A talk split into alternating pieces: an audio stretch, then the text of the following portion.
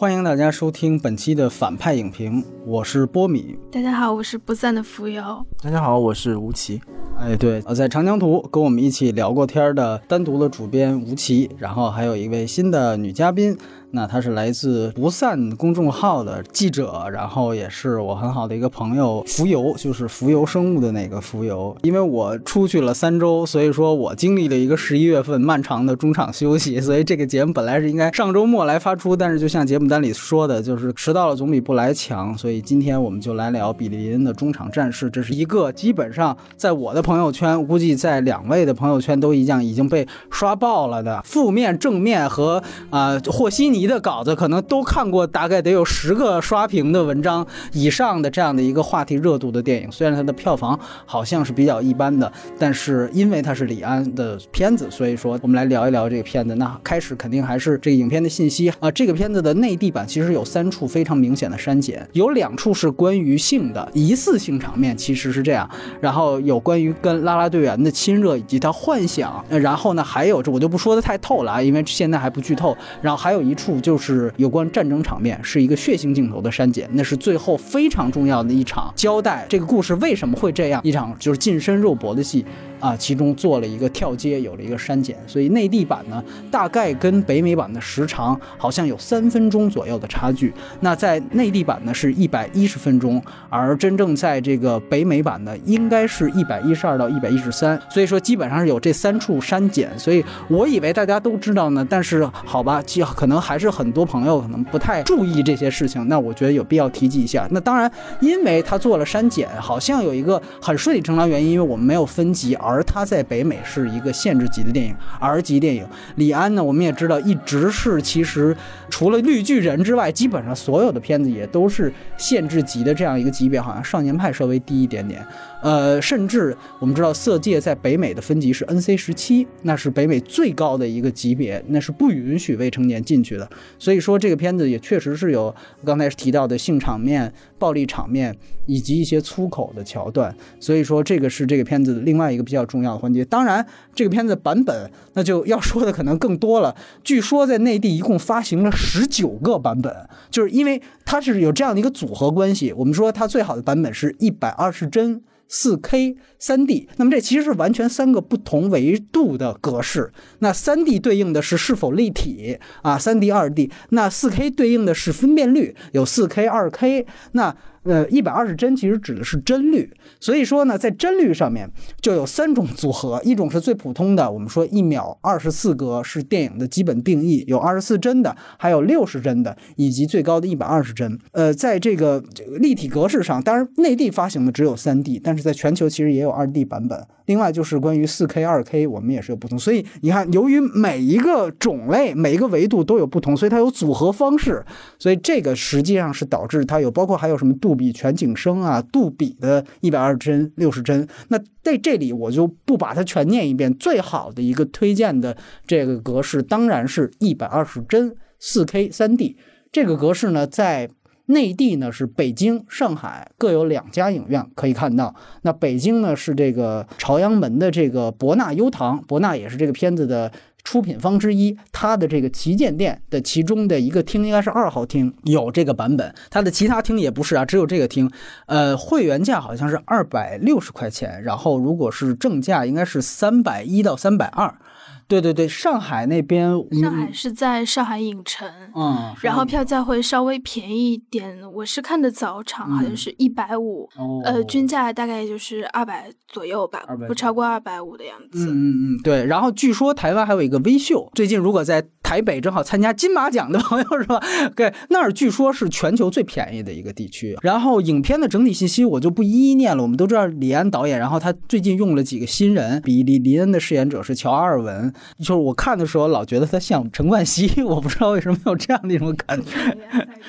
啊，像雷亚塞杜是吗？对，然后他还有几个比较有名的配角，然后一个是我们的暮光女克里斯汀·斯图尔特，还有《速度与激情》的男一号范迪塞尔，以及李安的儿子李纯，对吧？这里面演他的比利林恩的伙伴。然后这里面还有另外两个比较大牌的这个演员，一个是《尖峰时刻》系列跟成龙搭档很久的这个克里斯塔克，就是那个里面的黑人黑人前客的扮演者，应该是他唯一一个代表作，就是《尖峰时刻》跟成龙黑黄双煞的那样一个感觉。另外一个当然就是啊，咱们说的史蒂夫·马丁，这个也是奥斯卡的这个多年的主持人啊，是一个喜剧的明星。另外，我有两个想提及的环节的人，一个是他的摄影，因为这个片子的摄影。会被大量提及。之前所有人讨论也都在讨论他的摄影。其实所有的帧数其实全都从摄影来的。他的摄影是约翰托尔。呃，在这个九十年代，约翰托尔曾经做到过连庄奥斯卡的。他是在九四九五年连续两年拿到过奥斯卡的最佳摄影奖。他凭借的片子是《燃情岁月》，还有就是那一部梅尔吉普森的《勇敢的心》。那这是他第一次和李安合作。我相信，因为李安之前跟巴别塔的摄影师合作过，据说还想跟李平冰合作《色戒》，没。合作成，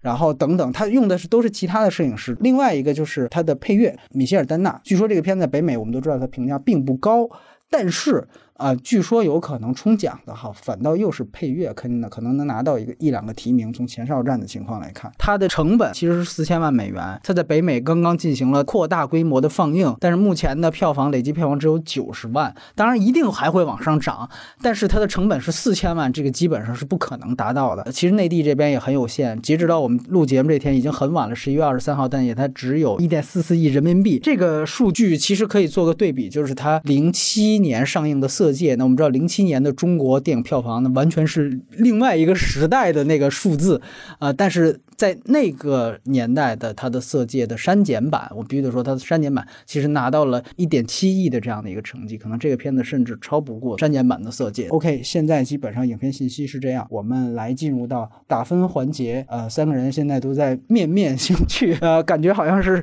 谁都不要先说的一样。那我必须得点个名啊，就是吴主编来，吴主编跟我说他是偏正面的，谈一谈。七分总是有的吧？肯定是一个合格线以上的中上的片子，在我们觉得，但。是的确，我的尤其在我观影过程中，并不是特别享受整部电影。首先，我自己是先把自己立场说清楚啊，就是我不是一个技术派，甚至是有点反技术，所以对任何类型的三 D 电影，我本身都没有太多的热情。包括本人也戴眼镜，所以和那个眼镜本身的那个关系就是很不和谐，所以给我的观影其实造成了很多额外的麻烦。所以。就技术这个层面，在我看来就没有不是一个很大的加分项。但是观影过程中，其次在看观影过程中看到了很多我觉得蛮低级的，就是处理的失误，就是包括刚才我们也说到了一些，比如表演上的问题啊，或者是摄影上这些，就是有一些跌眼镜的地方，就是不知道在这样的一个级别的导演和这样重要的一部作品当中，为什么会有这样的问题？这也是我自己的疑问。所以当时观影的过程不是很愉悦。反而是看完之后，就回回过头来重新复盘，想，而且想，就是尤其是涉及到它这个一百二十帧，它这个所谓超前的这个技术和整个影片它的形式、它的内容到底有没有一个关系？其实也就是一个很简单的，就是李安为什么要用一百二十帧？这个我没，其实我没有做任何的功课，我也没有去查资料，查资料，没有去查访谈。但是，当然我自己有我自己的一个理解。当然，我通过这个理解。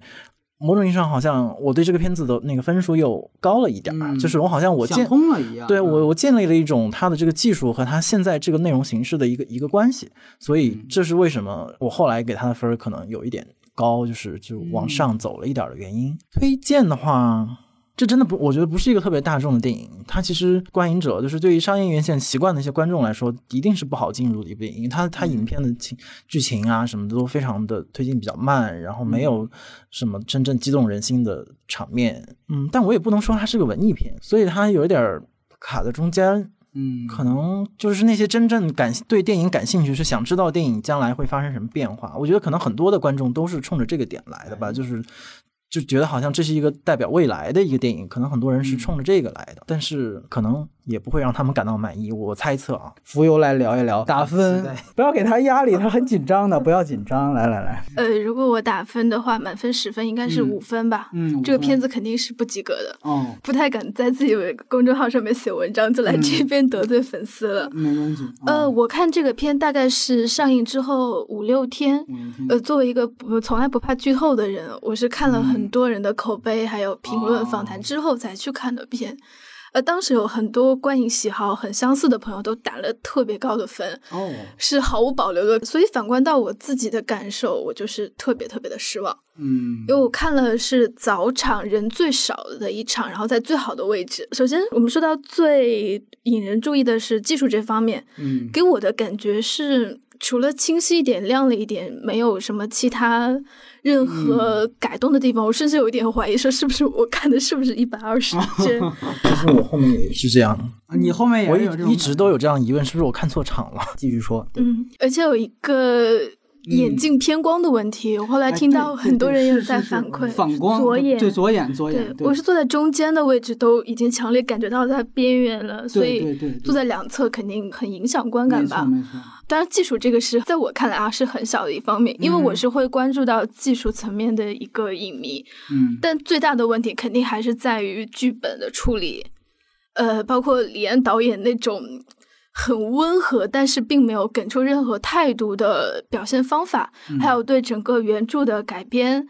嗯，还有他的景别景深并没有很好的去展现一百二十帧的技术。这些等等，我们一会儿可以详细聊一下。嗯嗯，总之这是让你失望的点。对，我觉得推荐人群，我的想法应该是跟吴主编不太一样吧。我觉得他反而比较适合那种偶尔去电影院看电影的人，嗯，或者是你很希望自己能够腾出两个小时时间去进入一部电影的人。因为你可以非常清楚的看到演员的细部特征，而且你很容易去沉浸到这部影片里面，跟着他的感觉走。当然，这是来自于我旁边一个 邻座的一个妹子的观感，因为她是看到泪流满面的那种。狗啊！对对对，所以我觉得 她可能比较适合这样的影迷群吧。嗯嗯，你哭了吗？我问一句。我没有，我全程都没有进入那个感情。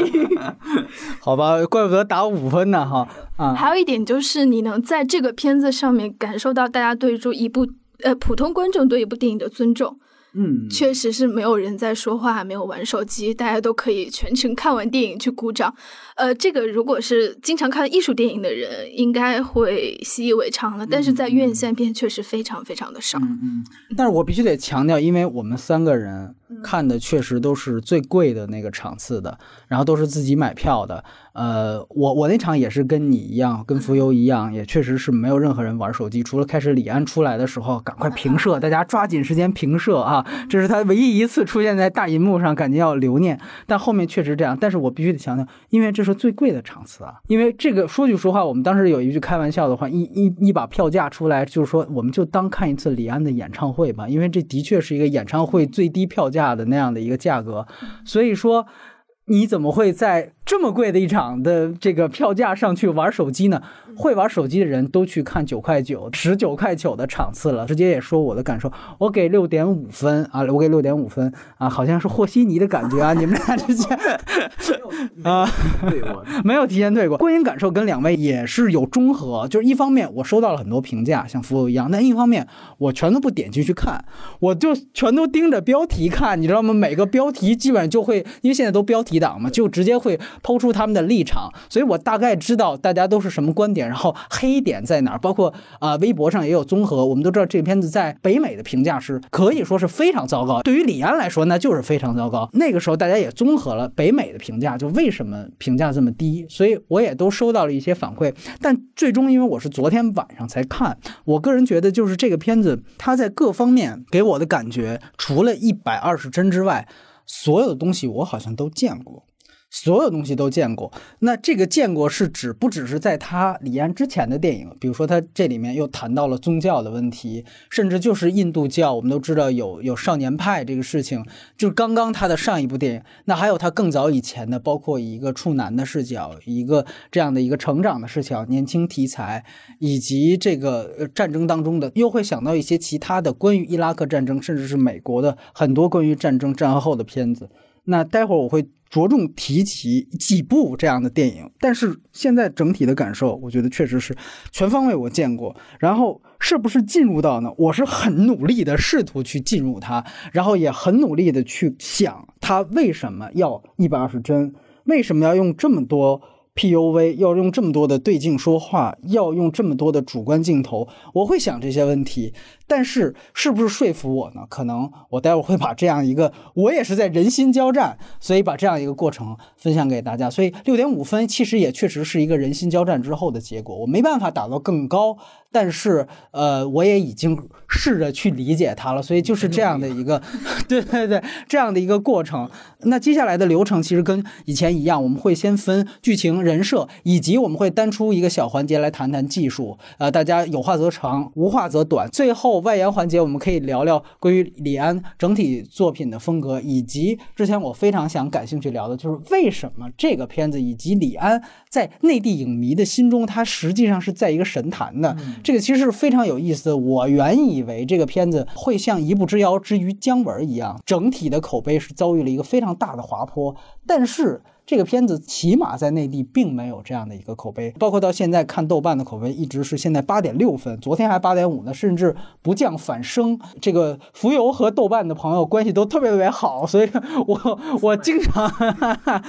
我经常吐槽这个评分怎么可以这么高？但是好吧，后来我前面一想啊，什么湄公河八点一分啊，然后驴得水八点四分，我觉得嗯，这个片子八点六分好像也没有什么太那。推荐波米老师一个不太上。豆瓣的波米老师看一下有灵评分还是比较精准的啊，是这样，对，但基本上我没有什么太多有灵，这是最主要的。好，我回去多加几个人。行，这是今天的流程，然后我们下面进入剧情环节。因为吴主编特别忙，百忙之中日理万机啊，所以我们赶快来，呃，来先听听他的看法。其实你刚才说有话则长，没话则短，我就直接跳到技术那边去了，因为因为我就就像你刚才说的，我 要撤啊，不不不，就是就的确都见过，而且没有什么。什么可惊讶，甚至我想谈论的地方，就是整个整个故事其实也是这样。就你说整个故事有什么亮点吗？或者出人意料，或者格外温情？看来你也没被感动，对吧？起码在感性层面上，感性层面没有被被打动。但是当然，它里面比如说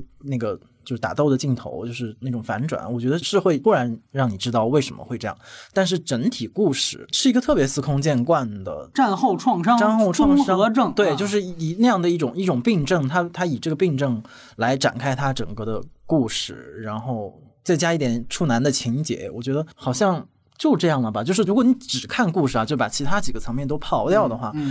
没有太多可谈论的地方。我觉得这可能我也理解是为什么刚才二位的分数，甚至我可以理解更低的分数，呃，或者是美国观众那种失望嘛？美国观众的失望嘛？其实我我从这个角度上我完全可以理解。当然中国观众的反应那是另外一个问题，是个远比电影要复杂的问题，那个我们可以之后再说。对对对，OK，那来浮游来谈谈，对你不一定非得要持反面态度，反正你打了五分，对对对。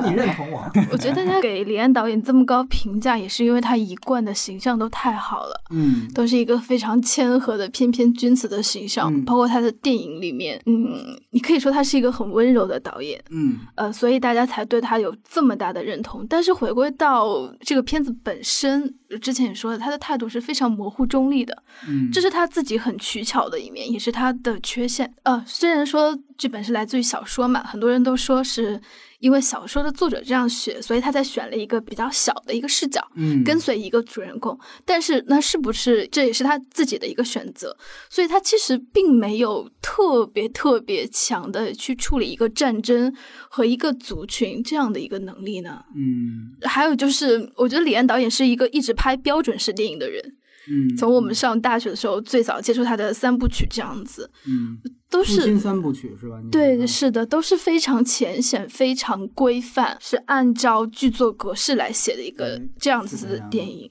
包括到现在，他给的所有的情节，你都不会有太多的意外。嗯，也可以说他每个情节点都给的很满，是没有什么任何留白的。确实是这样，就是首先我认定一个看法，就是不能一白遮百丑。这个一百二十帧算不算白？我们先放到。之后的环节再说，姑且现在退一步讲，就算它是白，也不能一白遮百丑，这是我的一个前提，因为我们必须得明确一个事情，到底是呃艺术第一还是技术第一？到底是谁服务谁？这个我相信，如果这个都有争议，或者有人连这个都觉得那就是技术得第一，那你也不用往下听。这个是一个真正根本价值观的一个分歧。呃，这很多事情其实很难求同存异的。那当时我们明确了，呃，技术应该为艺术服务之后，那么我需要去强调，就这个一白遮百丑是不存在的。那从这样的一个前提之下进入这个故事，首先确实能看到很多其他电影的影子。我们知道，他这个片子的最大的一个创意，就是因为他把发生在一场球赛的这样的一个时间段，用这样的一个球赛的时间去加入到了他的闪回，它实际上是这样一个结构。呃，当时看到预告片，我就去想，哎，当比利林恩这个站在球场里面，马上就直接跳到战争的场面，我就想，这个不是父辈的旗帜吗？就是伊斯特伍德曾经在大概十年前拍过一个，其实是一个两部曲，讲的关于硫磺岛战役的这样的一个事情。他从日本的那一方拍了一个《硫磺岛家书》，那从美国这一方呢，讲的是父辈的旗帜。他有很多的地方，当时我看到就让我有很多的感触，其中一个就是父辈的旗帜在。影片开头就开始做了这样一件事情，因为我们都知道那个片子其实它的一个根本的源头是讲一个非常有名的一个雕塑和一个照片，其实一个照片就是一群美国大兵在硫磺岛上插入星条旗的那那一瞬间被记者拍到了，然后那张照片当时就红遍整个美国，然后整个故事父辈骑士的故事是根据那张照片展开的。那开场的十分钟吸引我的地方就是那些真正在照片上的人作为英雄回到了国内，在体育场内接受大家的检阅。这个时候，那个烟花放上去，然后那几个士兵是非常的迷茫的，然后看着烟花的时候，啪，镜头切到了他们在硫磺岛的时候，信号弹也像烟花一样的信号弹在天上划过。那样的一个镜头，我觉得哇，这个桥接多棒！这是一个真正的一个闪回的一个做的非常好的方式。所以当我看比利林恩的中场战事的时候，预告片我就说，哎，这不就是父辈的旗帜吗？所以我就想到，只是当然，他由于是伊拉克战争，他用的手段更现代，他后面是 LED 屏，但是整体的意思是一样的。所以我就想，OK，那我们看看正片。到底有什么不同吗？于是我带这个期待去看，我发现没什么不同。整篇基本上除了我觉得有一点是李安自己东西，就刚才说的关于印度教、关于宗教的思考，这个确实是他和呃父辈的骑士这些战争题材电影不一样的地方之外，它的整体的这这样的一个故事，它的包括它的这个取材的编排的结构，都跟父辈的骑士有非常非常大的相似之处。父辈的骑士，我觉得如果你没有看过那部电影，我建议你其实不用完整看。你看前十分钟，你就知道为什么我说像了，因为所有的点在前十分钟，你就你就明白为什么。所以我就是非常好奇，这个其实是一个在美国被很多个电影导演、很多个大导演拍过很多次的这样的一个事情，只是有可能是二战，有可能是越战啊，到现在是伊拉克战争，每一次美国大兵出现的战争，关于他们的战后创伤的这些东西都是有的，包括本身的这样的一个做桥接这样一个事情，我也都不觉得有什么。不常见的地方。那还有一个比较大的一个争议点是关于说这个片子在节奏上是不是有拖沓，或者说是有缓慢。呃，我倒是不愿意特别轻易的去给出这样的一个答案。我说，嗯，它就是节奏拖沓。但是刚才我们提到，其实它是通过一场球赛来组织。但是你会发现，其实它的闪回线其实是有两条的。算上球赛本身，这个电影其实是有三条时间轴。那一条是刚才提到的球赛，可能就是球赛前后大概两三个小时，这是它的主时间轴，通过它来回忆。然后另外一个他回忆的主要时间轴，当然是那场战事。呃，现在我们就有剧透了，蘑菇发生什么，范范迪塞尔是怎么死的。那么还有一条时间轴，其实跟两条都不一样，是他已经回家了，他跟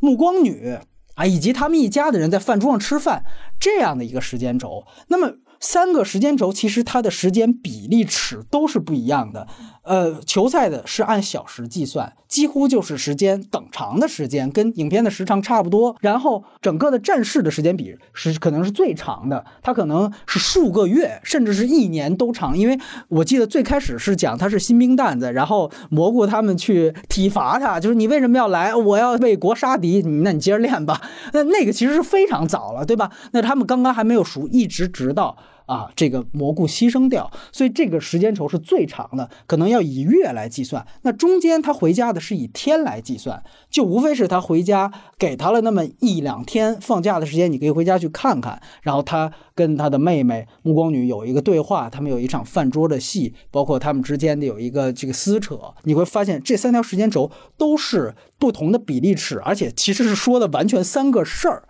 这个时候我就会去想，那你怎么样去编排？等于你是以一个球场的时间轴，需要不断闪回两条这个不一样的这个时间轴。那这个其实我觉得是造成大家可能观感上有一定觉得是疲乏的原因。因为如果你只是一对一的时间轴，我以数小时表达数月，我以数小时表达数年。这个其实你会发现，这是一个由小见大的一个交叉剪辑，它只有两条的交叉剪辑。但是这个片子其实还有另外一个第三条，而且我仔细想想，他们的组织方式其实就是一个很基本的组织方式，就是人物需要解释到哪儿了，我就来一条。比如说需要解释他妹妹。这个出车祸这个事儿，然后他去打他妹妹的那个渣男的那个男朋友，那么这个时候就来一个体罚的段落。那当要解释什么，他跟他妹妹怎么样了，又来一个另外一个时间轴，就是他基本上是按最基本的需求去编排三条时间轴。这个其实我觉得在时间轴的编排上并没有太大的新意。我们之前看到多条时间轴的组合，最典型的电影是《盗梦空间》，对吧？那个是真正真正把时间轴玩到极致，我就是玩这个的。那第一层可能是呃几秒钟，那第二层就是几个小时，第三层是呃这个数个小时到一天还不够用，那咱们再潜入到另外一层深深梦里面，那就是更长的时间。那你会发现它有一个非非常对位的等比关系，那大家看着就虽然多条时间轴，虽然比例尺不一样，但不会觉得乱。但这个片子我看了访谈，李安也是开始被这小说吸引，也是因为他把这样的一个战场回顾就放在这样的一场球赛里面，他觉得这个是他最开始觉得，嗯，这个点很好，我要拍这个点。那我觉得最后，如果你是从这个点出发，你好像呈现的并没有那么公正，因为你开始是被这个点打动的。所以说，在时间轴的编排上，我觉得这个片子也没有太大新意。另外一个，我觉得刚才。浮游说的一点非常好，就是它比原来的李安电影，我不知道为什么，李安可能是因为新技术原因，我觉得肯定是这样。我说服我自己一定是这样。你怎么留白这么少？你为什么生怕观众看不懂？他用了很多极其粗浅，甚至是浅显，甚至是比较低级的手段，强调出就画圈儿圈出一些他想让观众看到的重点。除了在声音效果上，大家注意到把一些真正的声音给它加强，把背景声去掉。除了这样的一些简单的视听语言，更重要的是让人出戏的是，比如说我要强调某个人的时候，我把其他的背景给虚化掉，还有给黑白化。对吧？就让我看到，哎，我这个电影后期是在用美图秀秀在做。美图秀有那种功能，就是你你把中间的那个人脸给彩色了，剩下就黑白，不知道那个叫什么什么彩色笔、神奇笔什么之类的。感觉用那个功能，就是它需要不断的用这种极其浅显的方式去强调出来。哦，你要注意到他了，你不要注意到其他人。这个说句实话，我觉得就是浮游刚才提到问题，那你的留白是不是太少了？另外就是。因为它是一个本来就比较老套的，刚才其实说所有创伤中和重，之前太多电影提及了伊斯特伍德，不仅仅是父辈旗帜，还有他后来直接讲伊拉克战争的美国狙击手，以及获得奥斯卡的拆弹部队，这些片子起码是涉及关于整个战争的战后创伤，甚至还有以此为题的更早以前呢，我们知道弗兰克海默的最经典的一个政治惊悚片叫做《满洲候选人》，当然他是把一个战。就是战后综合症给他臆想化之后，他是去做了什么事情，变成了一个政治军恐片。这些东西太多太太多老套，这么老套的情况下，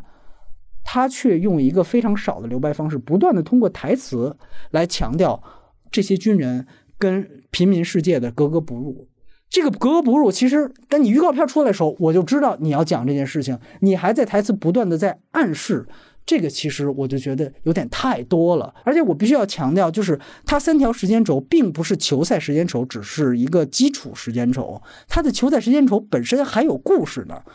他的故事是在于他加了两个刚才提到的非常大牌的明星，一个是黑人的克里斯塔克那样一个前客的形象，不断在出现，用他来反衬出这个人是在利用这些军人在赚钱。那另外一个形象是那个德州的那个老板，就史蒂夫·马丁演的那个资本家，他是拥有这个球场跟球队的人，他等于是。要刻画这种资本家的道貌岸然和这个嘴脸，说一套做一套，对吧？给说答应给十万就给五千五，就这两个重要的人，可都是放在这个球不在的这样的一个短短的时间轴里面。等于你在这里面你还承担了很多的事情，但是不要忘了，你前面的两个回忆的时间轴的戏份也很足。我们想想，哪怕是《盗梦空间》。它的第一层就是飞机上的那一层，那是没讲什么事儿的。哥几个睡了，最后再出来的时候，影片已经完了。几个人从头等舱醒来，这事儿已经结束了，就直接就出关了。就是我都不要在最基础的时间轴放太多东西，说我弄个空姐，最后啊突然拔管子什么的都没有这样的一些戏剧点放在。就是你的时间轴素材组织本来就比较复杂，你的东西加太多，而且从一个实用角度来说，我必须得提到。无论是史蒂夫·马丁演的资本家，还是这个黑人前客，以及你记得吗？他们曾经那个他的那一班士兵有一个呃勒住前排脖子的一个观众，因为那些人对他不敬。其实这些事儿说的都是一件事儿，其实你无非就是表达的，对不起，你们的世界跟我们的世界根本不在一个世界，而你们所谓的表面尊重我们，只是想利用我们。你们根本没有，甚至没有想试图去理解我们。那他其实就是想说这样的一件事情，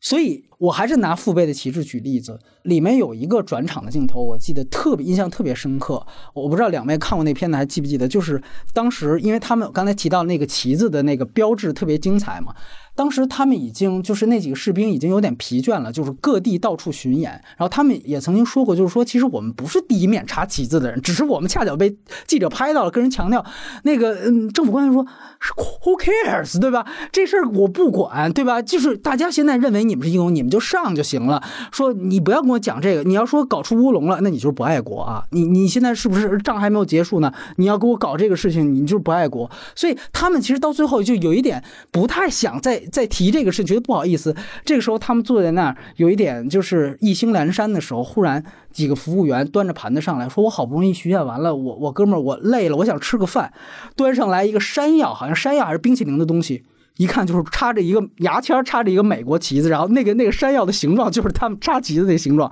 然后说来点草莓酱嘛，然后就往那个白色的山药上还是冰淇淋上面倒草莓酱，然后他一下子看到那个东西就愣在那儿，然后浇草莓酱的过程当中就是想到一下闪回到血淋淋的鲜血。你李安说了所有东西，在伊斯特伍德那里用一个草莓酱浇山药的一个小的这样的一个象征。就所有东西全都到了。你看完那个片子，你可能只记住这样的一个东西就够了。我们当时我跟一个朋友开玩笑说，如果 C C 出《复位骑士》，一定会以这个山药做封面，因为这是他最主要的一个信物的东西。这样一个对，那恰巧出现在他的整整的第一个小时，就那个信物。所以我就觉得，就是这个片子的另外一个问题就在于，它虽然三条时间轴，我一直想盼着它怎么样交叉剪辑的这个转场方式，我一直特别期待看到这个，它有什么像山药一样，甚至超越这个东西的东西出来，但是好像没有太多，除了刚才说到用过父辈，其实用过的就是烟火。一个烟火啪一炸，咵这边一个爆破，在前景一个爆破，因为三 D 的嘛，一前景一个爆破，直接接入到了中东的战场。要不然就是有一个，比如说他们开到体育馆的时候。体育馆的那个穹顶，啪一下接到中东风格的那样一个阿拉伯建筑的那样一个穹顶。这个除了有这样的一个，就是其实是剪辑法里面最基础的几个对接剪辑法。可能一个稍微我觉得不错的一点，就是里面它有一个小孩儿，就是我记得是在中东战场的时候，他有一个呃是卖碟的那那场戏的，那有一个小孩儿，对，他在向上望，然后下一幕接的是比利林向下望。但这个向下望镜头已经回到了美国，已经在体育场里面。那个我觉得还有一个意思。但说句实话，这些转场其实都是教科书，就像浮游说的，都是教科书里面最基本的那几种剪接方法，怎么样瞬间？都是很粗暴的，硬生生剪掉，还有带入淡出。对对对，这些其实已经都算很不错的了。就是说，更多的像你说的，就是硬剪过去。所以你在这样的一个编排时间轴的电影里面。你的交叉剪辑的转场没有设计感。在我看来，反正李安这个级别的导演，我在这方面对你有点期待，这个应该不算过度期待吧？我觉得是很正常的。我希望看到你有一个新意。但是没有，所以我觉得应该也是技术所限吧。可能在一百二十帧这个技术下面，不允许他做非常多花哨的剪辑的方式。因为我不大懂啊，但是就是你刚才提到，我都挺同意的。但是我的理解就是，我的版本是是技术是这其中的一个环节，是一个环节，就是这个环节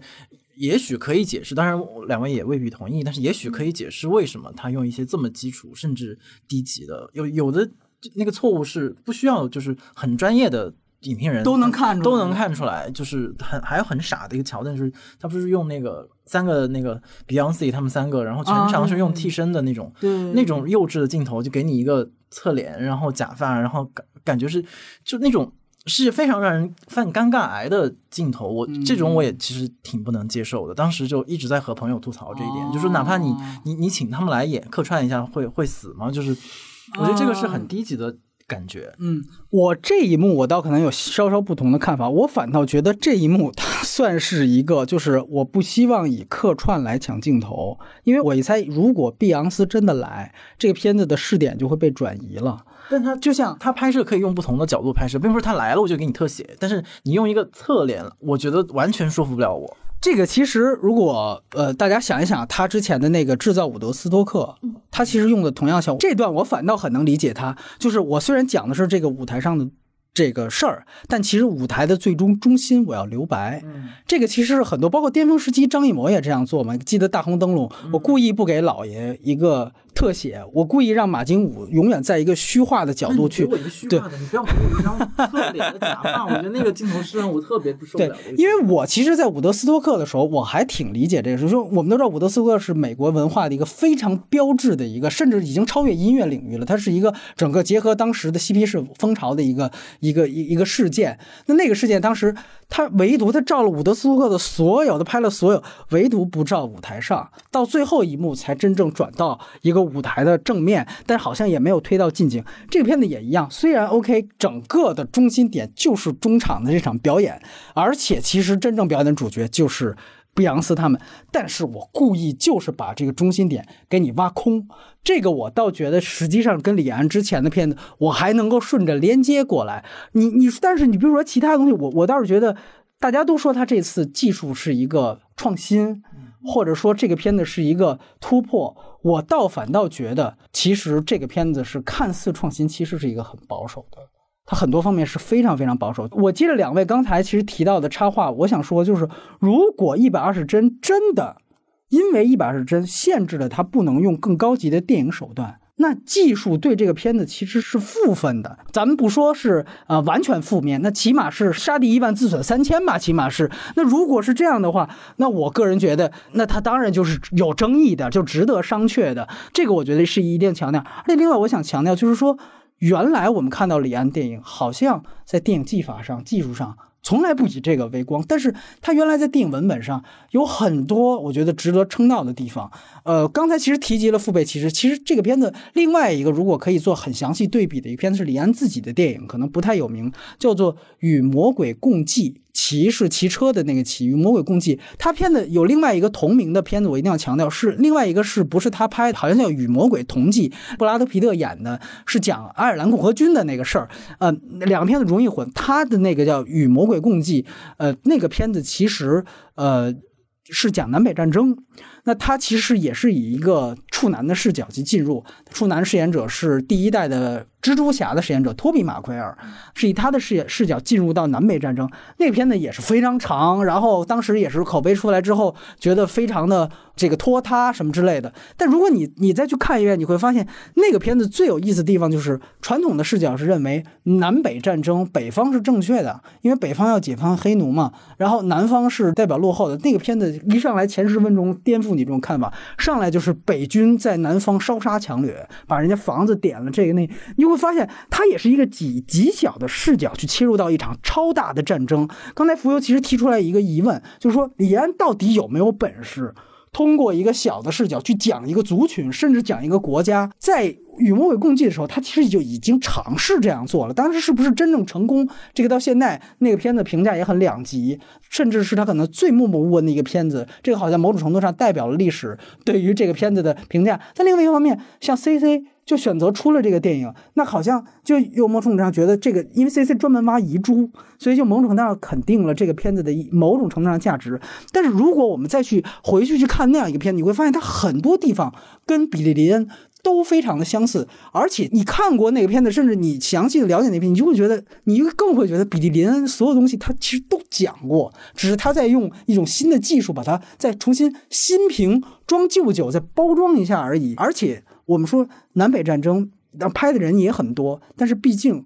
讲这样的一个。有一点政治不正确的东西的东西，还其实挺吸引人的。就是，虽然那个评价也是老美，有人觉得，哎，你大哥，你作为一个外国人，你什么都不懂，你上来就讲德克萨斯，上来就讲啊，那个对，那个也是讲南方嘛，这个也是讲南方，对你上来就讲这些东西。就因为每个人都是这样，就我相信，比如说一个韩国导演来来拍中国的《红楼梦》，我估计拍的再好，估计也会被大部分人骂街。就大哥，你歇吧，你棒子，你你还拍我们《红楼梦》呢，对吧？就是那种感觉。你一个老外，你拍南北战争，你懂吗？但是其实就是你当时看起来，尤其那个片子二十多年前的片子，你真的会觉得，哎，南北战争还可以这样拍，而且从一个真正小的视角拍。去讲里面真正对于黑人宽容的是这帮打北方军队的人，他其实是完完全全颠覆了你对于那种传统南北方的看法。那个片子还算有，那我们再看《色戒》，同样也是如此。好像大的背景下，那就是日本人是侵略者，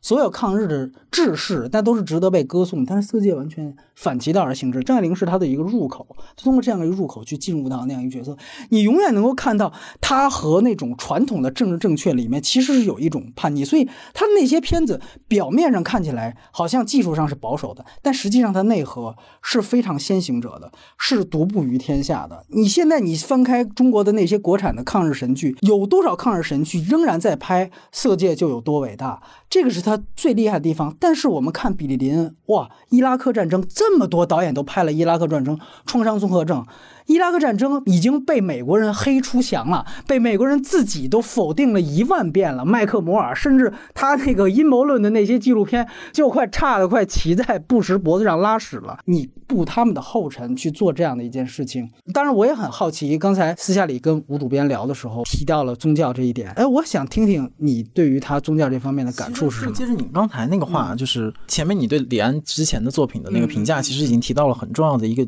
点，因为对我来说，它的基本的语法或者它的剧作是非我的专业，所以也不是我观影的一个重点。但是你刚刚提到那个视角的变化，是李安就是电影当中一直以来就是为大家喜欢的，或者为专业的电影观众喜欢的一个最重要的原因。那么为什么在里？比利林恩这个里面，我没有认为他完全失败。就是如果按照我们刚才那样讨论，其实几乎完全失败了嘛。但他就是老套的，然后陈旧的，没有任何新意的做法。所以我就不得不把那个技术那块儿就先放到前面。甚至我觉得可能有两个点我很想强调，一个是技术，一个是刚才你说的那个外来人的视角。嗯，就是作为一个从台湾过去的导演，李安他真的对于。所有的美国精神，对于伊拉克战争那么痛切的经验吗？就那么痛切的想要来来帮你们美国人医治你们的创伤吗？我觉得是不是的？我觉得，当然这完全是我自己的臆测，我没有。检阅任何的资料，只是我我猜测一个常人的呃文化位置，你不可能，而且从李安他的其他的访谈当中，你也没有感觉到他是一个完全拥抱美国精神的一个人。事实上，我不知道他是自觉还是不自觉的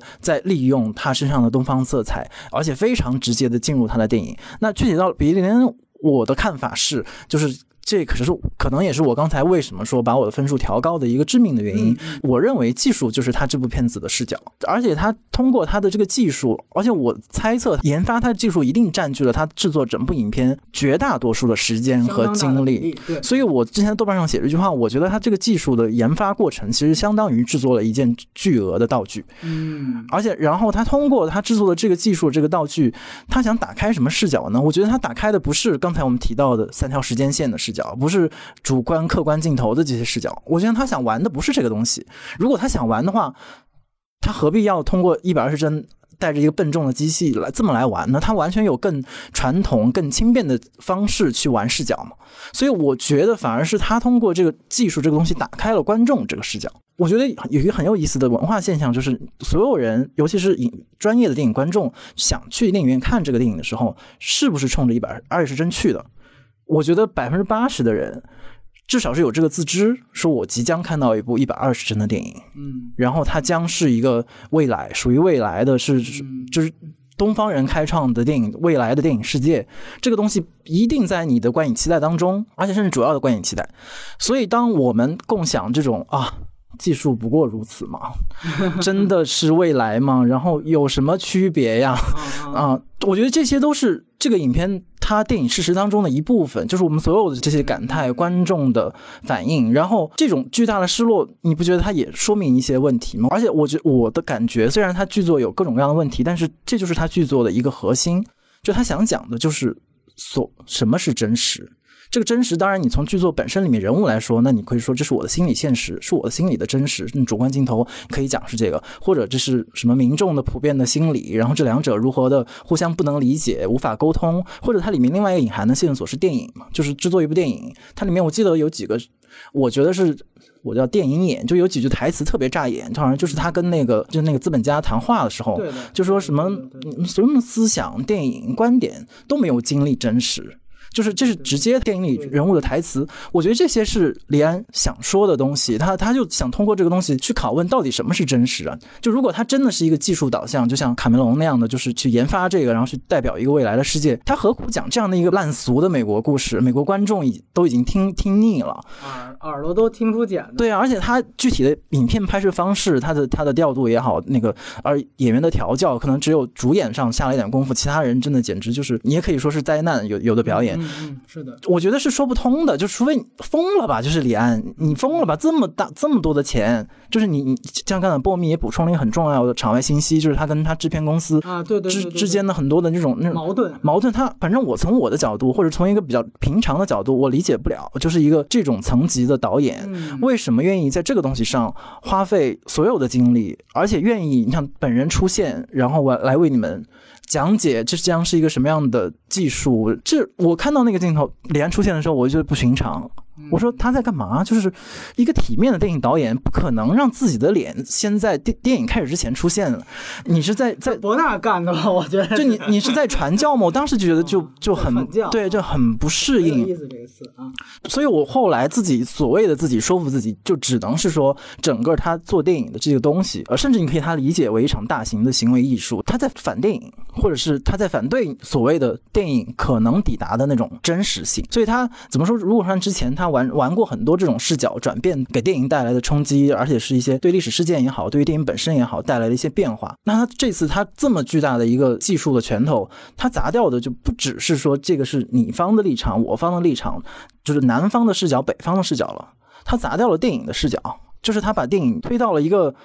挺本体的一个一个层面上来设问，然后观众也成了一个道具。嗯，观众的观影的反应，当然这是我自己的解读，我觉得一定有过度解读的地方，但是这的确是为什么？因为对电影层面来说，的确有很多不满足的地方，但是对于后来去回想这样一个电影，它为什么存在，它的合法性到底在哪儿，它给所谓的电影行业提供了什么样的未来，我觉得只能是。这么来解释吧，就是至少我的我的判断，但是我没有去核实李安本人对于这种他到底，比如说他为什么要用一百二十帧，他有没有特别具体的解释，我我不知道。然后刚才你说到那个宗教，我觉得也是这个问题，就是他的那个东方的那个问题，我没觉得他这个宗教在这个里面有特别显要的位置，就是那个宗教符号出现了几次嘛。然后还有范迪塞尔的传教啊，对啊，就是 我觉得它里面也是比较拙劣的一种体现。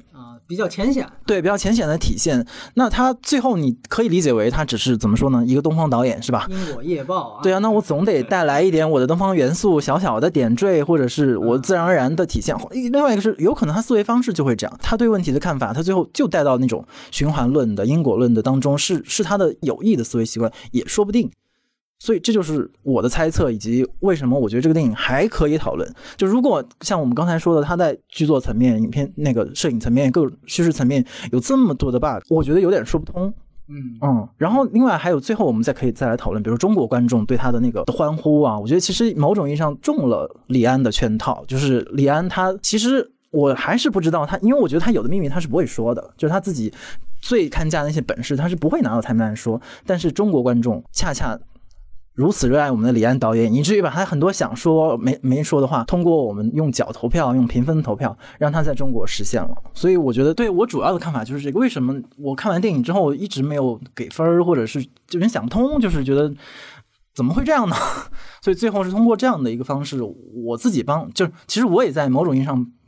试图帮帮我们的李安大导演，在洗洗个白，对洗个白，然后找到一个合理的线索来解释他的这些。我觉得聪明如李安一定有这样的考虑，嗯至少部分的考虑在这个里面。呃，我是有很多看法的，但是我觉得浮游有什么看法想先补充吗？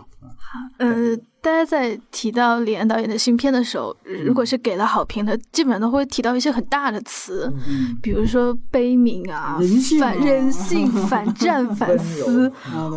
对对，有一些词是我觉得很架空，我都不太理解。这可能也很符合大家对一个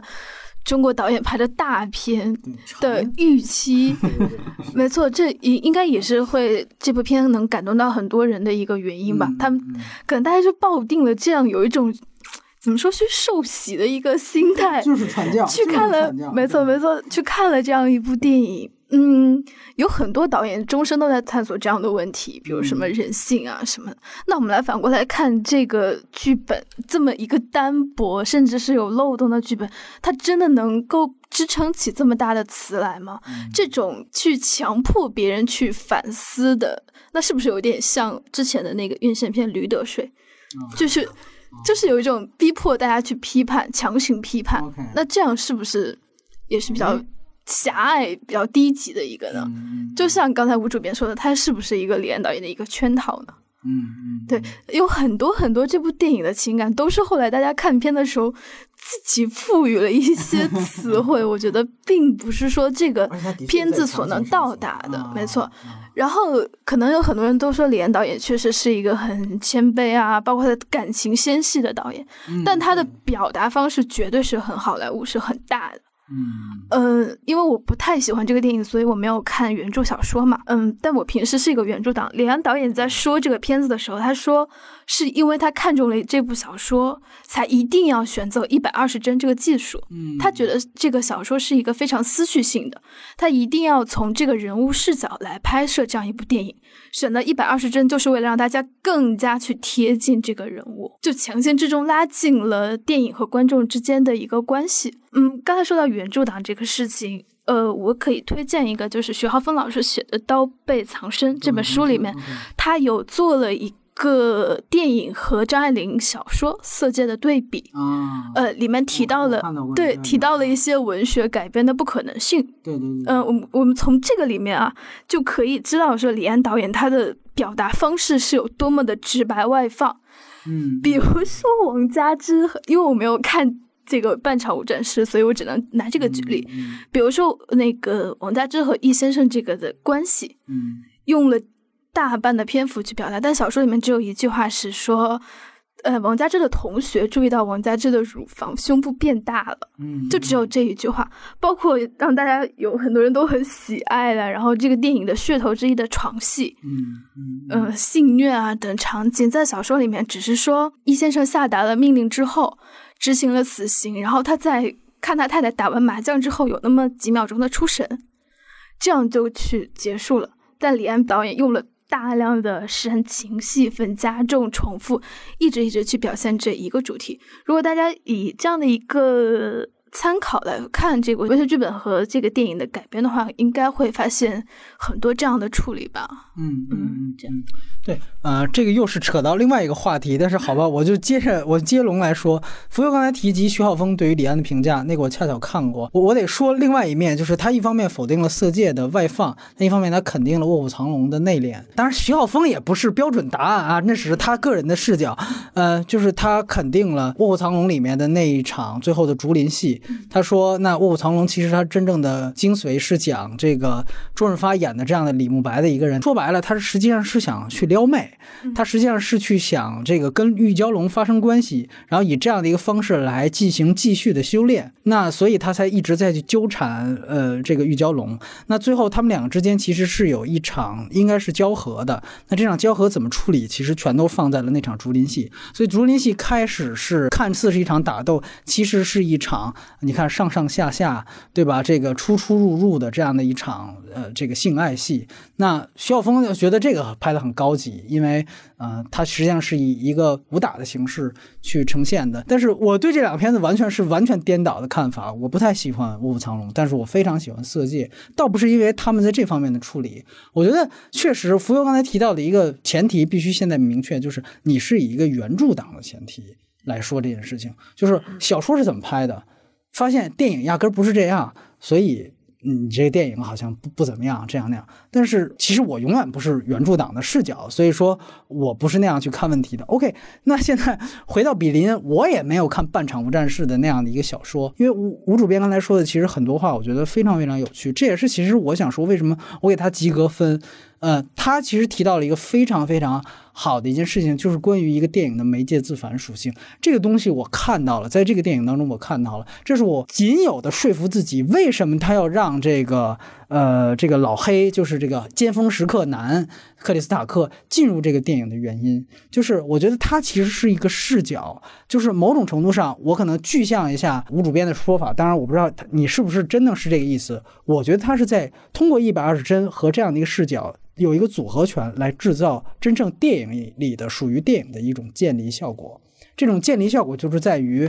呃，比利林恩刚刚在。对于这个资本家有有一段回复说你根本不了解我们，我拒绝你的钱，大概这个意思。之后出门走了之后，两个人在洗手间，你会注意到克里斯塔克黑人在旁边洗手，也说一句：“哥们儿，你刚才那一段话可以作为电影的高潮。”这个就是建立效果。他看似是在跟比利林恩说，他其实在跟观众说的。在这之前，他已经有很多这样的暗示了。这个就是说，哎，如果我们要拍摄一部什么什么戏，接下来的这这场戏马上就要进入到高潮的时刻。你会发现，他故意出来一个人在跟观众说话，就好像告诉你，当你有这样的一个视角的时候，你会发现，OK，你从这个视角出去，你好像能够明白他的那些故意的圈入圈出是什么，他的那些故意的把其他黑白强调出来是什么，他好像就是要无时无刻的告诉你，这其实就是一个电影，哥们儿，你别太入戏，这是一个电影。但是我倒反倒觉得，可能跟吴主编的看法不太一样，就是现在我收到了好多我朋朋友圈里也好的，其他的中国观众的好评都是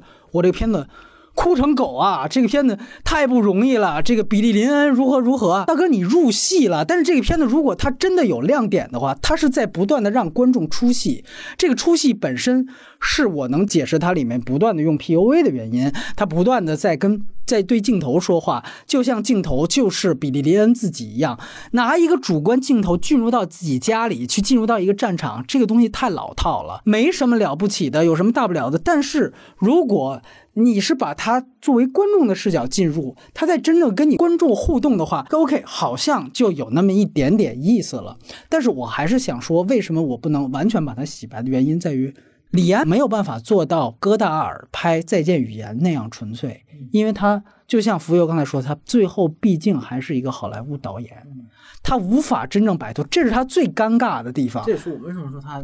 不能说他是个商业片，还是个文艺片，他就你说的非常对，对，这是他非常尴尬的地方，就是他没有办法完全的说，我就拍一个《再见语言》吧，你们爱看得懂看得懂，跟我有什么关系？我就是要用三 D 来做。我再见语言，如果大家真的在北影节或者在戛纳有机会看到它三 D，它真的做出了非常棒的效果。我之前原来在说，那真的是完全不一样的三 D 体验。那时候你会感觉到电影可能有更多的可能性。我还是回答刚才，其实吴主编说的一句话，关于什么叫电影的本体。巴旦其实说过一句话，就是呃，电影应该是现实与彼岸的桥梁。我们直接提主语的话，那是电影是桥梁，而不是电影是现实。所以说，现在很多的评价，为什么我可能要唱唱反调的原因是在于，我们现在看到很多评价都是我入戏了，我哭了多少次，还有就是我被里面场面震撼到了。那震撼到了，说句实话，这个如果作为比利林恩的最终目的，那他真的可能不是一个太真正成功的东西啊。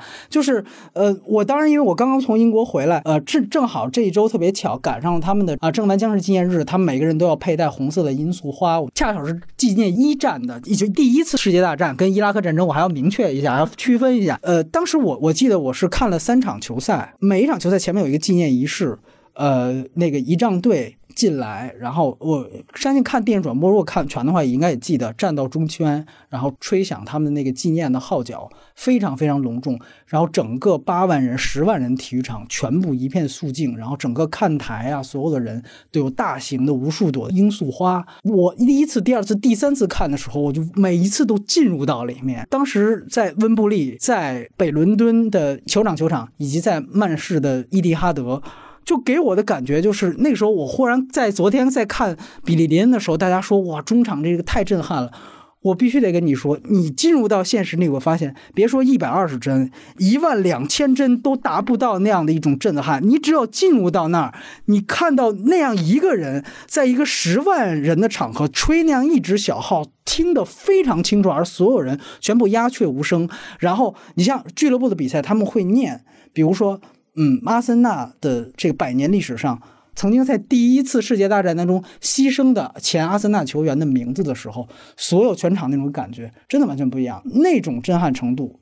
真的不是一个电影。所以电影的终极不是越像真实越震撼，越达到体育场效果越好。如果是这个方向解读就错了，这个片子也远远达不到。别说一百二十帧，但是如果像刚才吴主编提到的，如果它有这样一层建立效果。这个是我觉得我给他及格分数以上的一个唯一的原因。我很喜欢这样的一些建立，包括甚至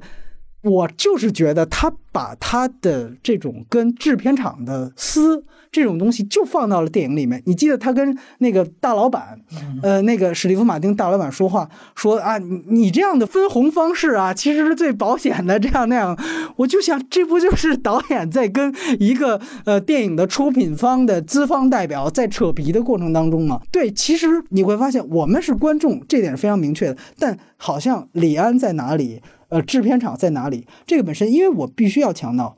一个电影导演，他如果真正有创作本心的话，他拍的无论是哪个职业的事儿，无论是哪个朝代的事情，他带入他自己的本心，他自己是干导演的，一定都会有媒介自反属性。这个片子，我觉得他把他没有太压抑的去，就像浮游说的，他这次又选择了色戒式的外放，他把它打开了，他把它真正的我就点出来了。只是我觉得遗憾就在于，但是他没有舍弃掉原来的那些东西，你还是太多的勒脖子，太多的煽情，太多的跟我妹妹的一个撕扯，我我要不要离开，我要拥抱，最后的跟范迪塞尔的煽情，这些东西我觉得挺遗憾的。我最后再说一个小的宗教点，我觉得唯一关于宗教让我感动的地方，好像是在于最后那场据说已经被删减的挺多的那场水泥管道的戏，那场戏他放了两遍。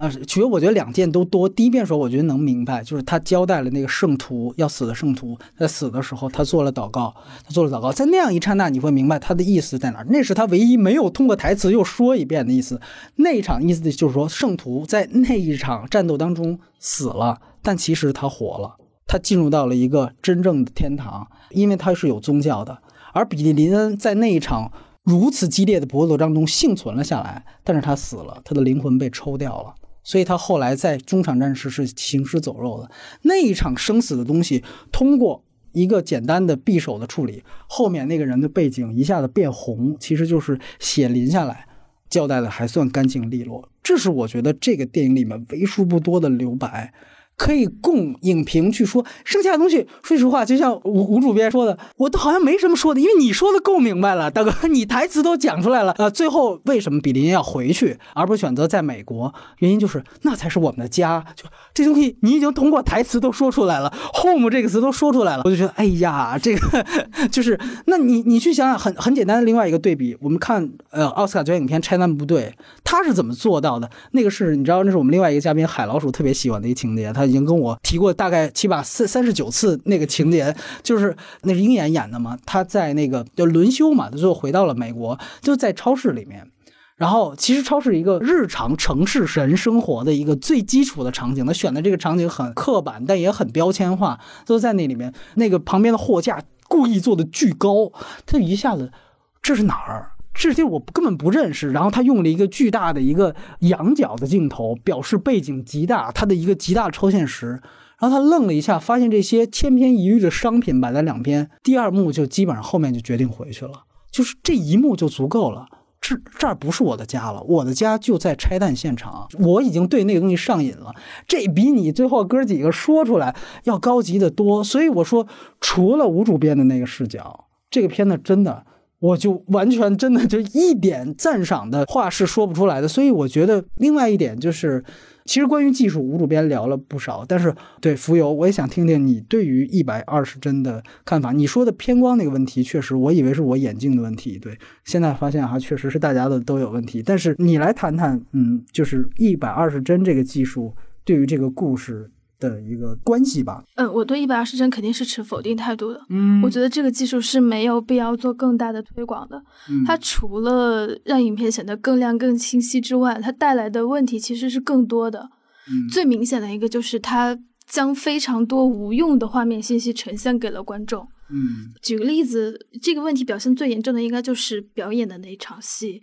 呃啊，就是中场，对中场的那一场。如果是稍微经过一点电影训练的观众，都会知道，哪怕一些细小的小道具都是会有用的。所以你对这些东西是非常敏感的。嗯但这个片子里面就给了太多这样的，因为你看的都很清楚嘛，啊，你是不加筛选的看到了满屏的东西，你很想去捡几样去进入到自己的理解范围，嗯但是完全没有给你这个反应的时间，就已经切换到下一个场景或者是镜头了。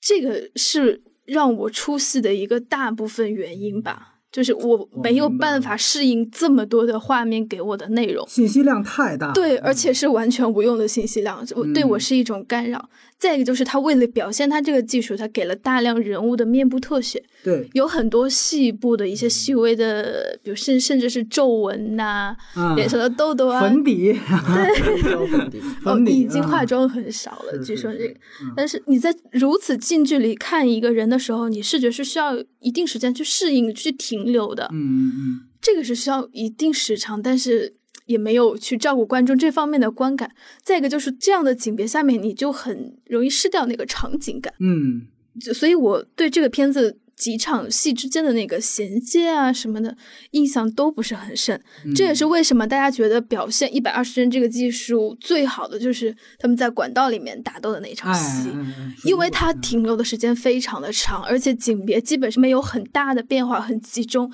这是真的，你能够感觉到演员的情绪去渲染了你，然后让你有身临其境的感觉的一段吧。大多都是时间，我都是觉得可能，即使你身体走到了画面里面，但你心完全是跟不上的。嗯嗯，这很有意思。吴主编有什么要补充的吗？这这一点是非常认同。嗯，对，就我觉得这可能就是，如果说我刚才说的是为李导演洗白，就是就是为他，就是为什么要就是费那么大劲儿 做这个技术找一点支撑的话，我觉得。刚刚浮游说的这点，恰好证明了技术本身没有那么好利用。就是你想利用我，当然你可以利用我来为你的叙事、为你的电影提供一种道具或者提供一一种张力。我之前用了一个词叫做提供一一种作用力，但是浮游提到刚好说技术本身带来那种反作用力是，如果你没有办法驯服我，那我就会在暴露你电影所有的问题。我觉得这恰恰是那个特别矛盾的那个两个面。没错，嗯就是说，如果我没有起到一白遮百丑的效果，你这一白都会成为丑的一部分，那你就一无是处了。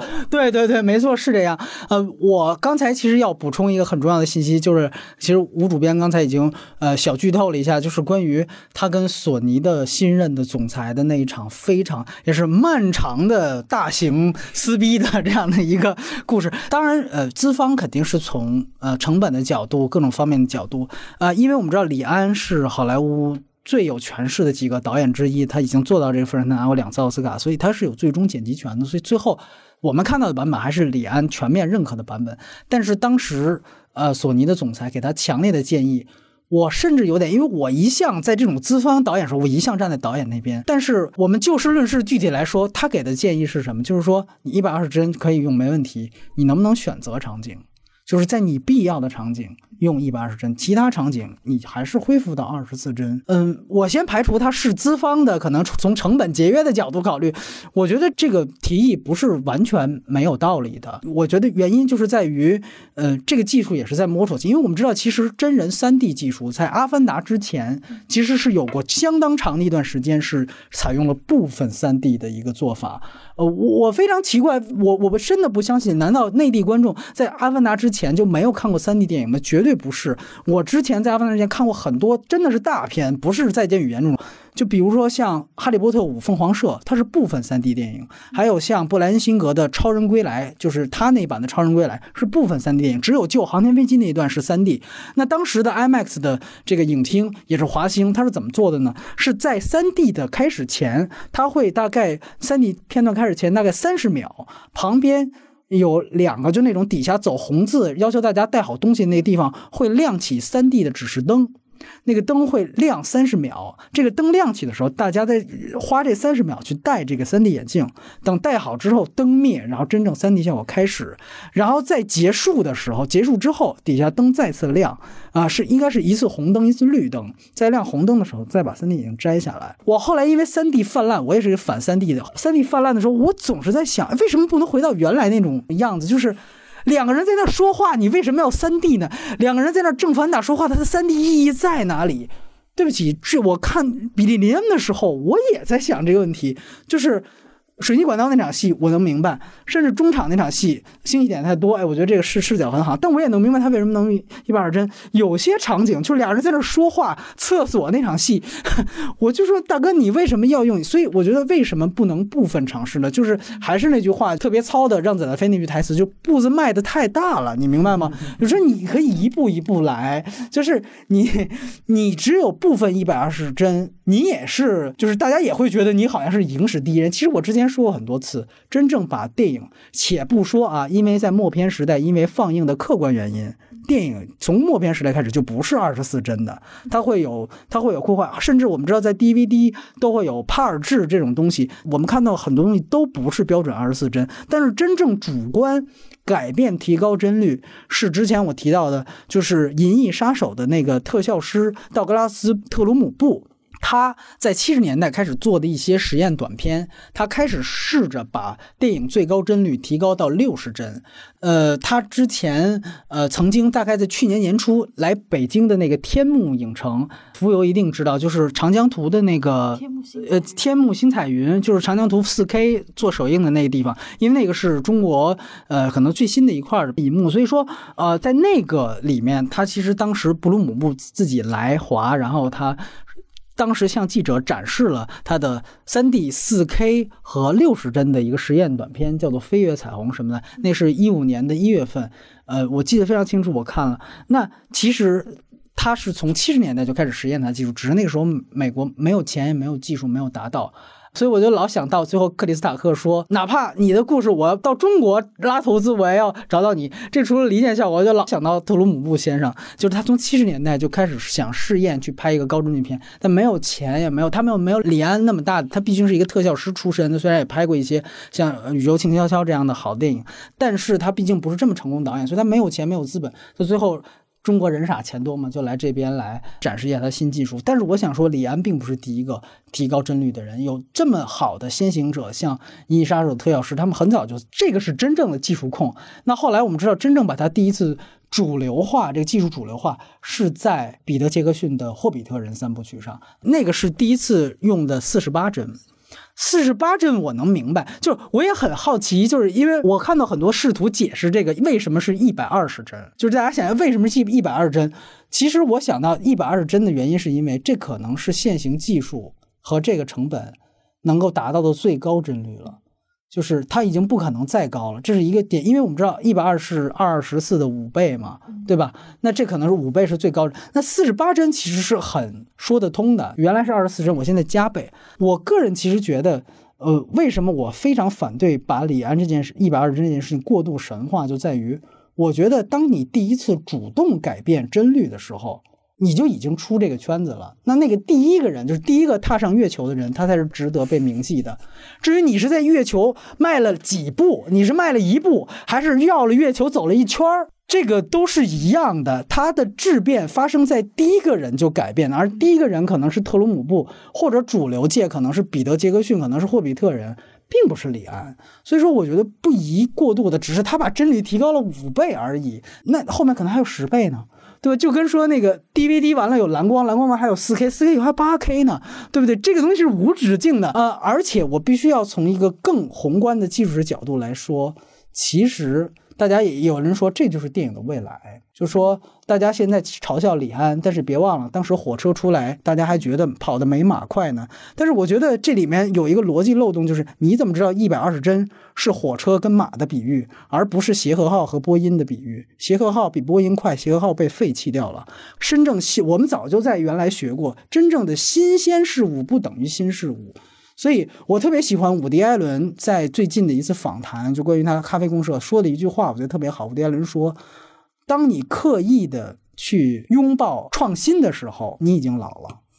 就我觉得这话说的特别对，就是我我生怕我我得要站在技术前沿，我生怕自己怎么样。你会发现，原来很多的像李安刚才提到那些视角，那其实他都是他原生的，不是我特意选择的，那是一种我与生俱来的思考。那像刚才其实吴主编提到的卡梅隆，像更早以前的那个泽米基斯《阿甘正传》导演，他们也都是原生的。我开始就喜欢这个，我就搞这个，最后，所以我有一个东西出来，这个不是我的主动选择。当你主动。选择的时候，哎呀，我要代表什么？我要迎新什么？我觉得古迪艾伦那话说的很对。那好像某种程度上，你就当然，因为他是在好莱坞，所以他可以以一个很高逼格的方式去呈现，因为他有那样一个技术条件。那像比如像张艺谋，大家也经常做对比。那张艺谋其实心态，我觉得跟李安心态是一样的，只是张艺谋他是在内地，所以他是一个极其低逼格的手段，他怕跟不上时代，所以怎么办？零六年开始，零六年谁最红？周杰伦最红，我就赶快咱们来吧，周杰伦吧。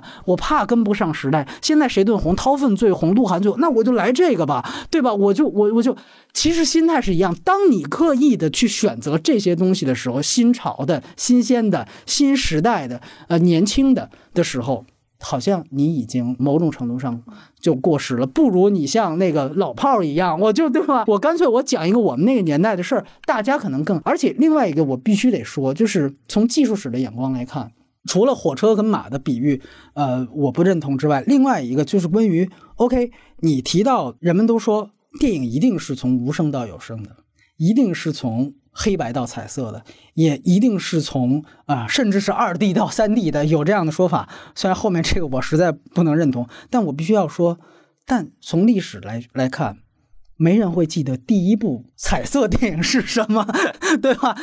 也没有人记得第一部啊。当然，第一部有声电影好像稍微有名一点，是《绝世歌王》，对吧？啊，但是那个也是部分有声。你要记得话，是部分有。我说你不能步子迈得太大，对吧？那个只是唱段是有声的。但是我相信《绝世歌王》也只是，比如说芙蓉这样的学电影的朋友，或者说得特别资深的影迷，可能才知道，才会去看。大部分人不会记住第一部，但我们永远会记住。好像我们说第一部真正的彩色电影，现在很多人有这样的概念。你在你读过影史，第一部真正彩色电影是安东尼奥尼的《红色沙漠》，或者是让雷诺阿的《大河》，这个是被说这是真正的彩色，这个色彩本身成为了这个电影的组成部分，是不可或缺的，甚至是是主角。那这个时候，那你想想，《红色沙漠》已经发展到 Technicolor，他们的那那个渲染技术已经发展了多少年之后才有这样的一个东西？技术成熟是需要一个非常漫长的东西的。没有人会记住第一部彩色电影是什么，只会记住最杰出的那几部，像《红色沙漠》，像《大河》。所以说，呃，敢为天下先，这个勇气，我觉得是非常非常值得肯定的。呃，但是，呃，勇气和它的实践效果其实是两回事儿。我觉得中国总是有时哇，他有勇气，他又是李安，所以我们就得五体投地。这个好像又是另外一个一个极端。我觉得这是我想在技术上说的条件。两位有没有补充？对，对，我觉得你说的特别对，就是刚才就是 我觉得其实里面有两个问题，就是刚才我们提到了，就是为什么李安一直是一个完美导演的角色，这个里面。我觉得有一部分是他在一个神坛上嘛，就是他要不要下来，我觉得我倒不是特别关心，因为它里面有太多的非人力所能控制，比如说他就占据那样的一个一个历史的位置，一个中国人在在美国在好莱坞到这样的位置，他的确得在一个台子上，就是他已经不再是跟我们坐在地上的一个一个人了，他已经站起来，没关系，你站着吧，没事儿。但另外一回事儿就是你刚才说的那个，我觉得得分辨一下他的野心，就是他不能什么好处都占，就是你你已经是个成功导演，OK 没。没问题，但是你不要再给我一个谦虚的、谦逊的 东方绅士一样，还 还是小男人的这种处男情，就是一个做成这样是，我我不大相信这个叙事。就是我一直是一个谦虚的，然后这这样东方式的在好莱坞的成功，我觉得就像你刚才说的，其实他是不是他他的野心？他除了他他本真发，就是从他的经验、他情感发散出来那些故事完了之后，他再讲述下一个故事的那个动力是跟张艺谋一样的吗？如果他跟张艺谋一样的，那就是没说了。那那你的野心已经被观众识破了。就是如果这一部电影有这样的结果的话，我觉得这是更重要的意义。就是我想看到一个更真实的李安。你这个导演，你就像我们刚才用了可能很多刻薄的词语，你的阴谋也好，你的圈套也好，你能不能再再真诚一点？就是我我看到的采访当中，李安当然有非常吸引我的一面，他很多的观点我非常的认同，也非常适合眼下这个火热的。的中国就感觉自己马上就要世界第一，然后什么都未来就在中国，就跟我们说电影都在 一边对啊一样嘛，就其实同样一个叙事嘛，无非你在好莱坞在做这样的事儿，所以能不能让李安也回到这样的一个叙事当中来，这样大家可以更冷静的来看待你现在的成就，那些观众也不会在一个这样面对这样的电影感动的一塌糊涂。我觉得这就是我觉得如果这个电影还有一些所谓的外延的话，我自己特别想看到一个。特别迫切想看到一个真实的李安，然后这个真实的李安身上一定有他的野心，然后而且未必是一个怎么说呢正面的野心。对，我觉得哎，吴主编说到其实很重要的一个事情，就是其实我总结一下的话，就是好像如果一百二十帧是哎，感觉我这一次用什么打动评委，我这次用什么冲啊，我这次用什么在历史上再留下一步，好像这是他一个预先的算计。所以我觉得，我怀疑啊，对这个好像是，其实我觉得李安的负面阵营里面很重要的一个声音，就是觉得其实李安的每一部电影好像都有一。些算计，可能好的电影算计成分相对少，真正东西相对多。那这个比较一般的电影，或者说对评价不高电影，哈，算计成分就就占的更多。呃，刚才其实福友已经提到了一个词，就是说好像像呃标准电影。其实我想换一个词，就是优质电影。就是原来呃戈达尔他们新浪潮起来的时候。曾经打出过要打倒优质电影，就是我总感觉就是我这几年看李安电影，就是总感觉就是李安如果在那个时代，李安拍的电影就是被新浪潮们 所批判的那类的电影，就是所谓的优质电影，就是说，嗯，对，就是什么都就是非常标准，然后会有很多的，我们都说他和呃维斯安德森他们是好莱坞典型的叫优等生，这个真的是这样，就是你不得不说他们懂得怎么样去讨好老师。我写的作文永远是最漂亮的，他是不是最好的不知道，但是反正他是最漂亮的。说张爱玲之前语文考试作文拿到过十几分，这才是不可能出现的。我的作文永远是最讨评委跟主流的意识形态所喜欢的。那这个东西，我觉得确实是是可能让他没办法走到，因为我们注意到李安的一个非常大的一个细节，当然这个现在直接就过渡到外延环节。既然吴主编提到，其实就是非常简单的，就是你会发现李安的所有的片子里面一以贯之的，他的二元对立的元素都是极其明显的。他戏剧中永远，我们从很多他的片名你就可以注意到，像饮食男女男女，对吧？像理智与情感，对吧？还有色戒，对吧？这个整个的元素，那除了表现在片名上的，那还有一些，比如说可以显而易见的在电影的这个主题上就能明确，比如说像推手可能是两代人的。老年人与青年人的，对吧？像这个喜宴是东方西方的，地方刚才提到与木伟东其实南方北方的，是黑人白人的，对吧？包括像少年派是宗教科学的，那这个其实它都永远有一种，嗯，断背山当然是同性还是异性的，是是开放的还是保守的，所以你会发现它永远有一个说白了就是特别好抓重点，特别好提炼重点。由于它是优等生电影，所以它的文章适合做。做范文，他的电影做范文，你很好的提炼出他的主题思想的核心的中心冲突是什么，你会非常明确的找到一个这样的点。那这个当然也是可能，呃，他的负面的评价者觉得，因为二元对立这个东西有点太浅了，但是他永远靠这个东西来支撑，所以我很认同。就比如说。断背山我也非常喜欢，但是我非常认同一个看法，我自己也是这么想，就是断背山作为一个社会题材是要大于它作为爱情题材的元素的，它其实是一个社会题材片子，真正的纯粹的爱情片的同性恋片是春光乍泄，你去看春光乍泄，那才是真正的纯粹的，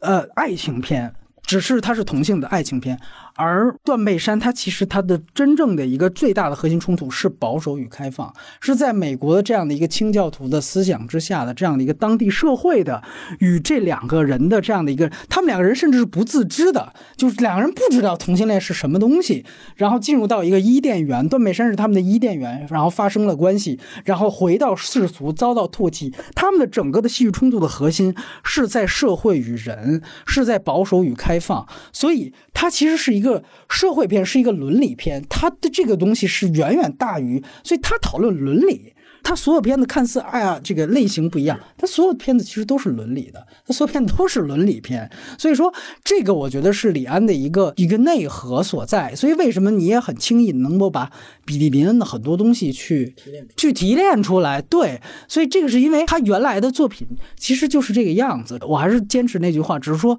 我个人觉得他做色戒的勇气，实际上我觉得要大于现在。就是色戒其实真的是一个。其实到现在来看，都是一个费力不讨好的东西。它在美国被分到 NC 时期就没有票房，这个分级代表就没有票房。它也可以做删减，它在大陆做删减了，它可以做，它没做删减。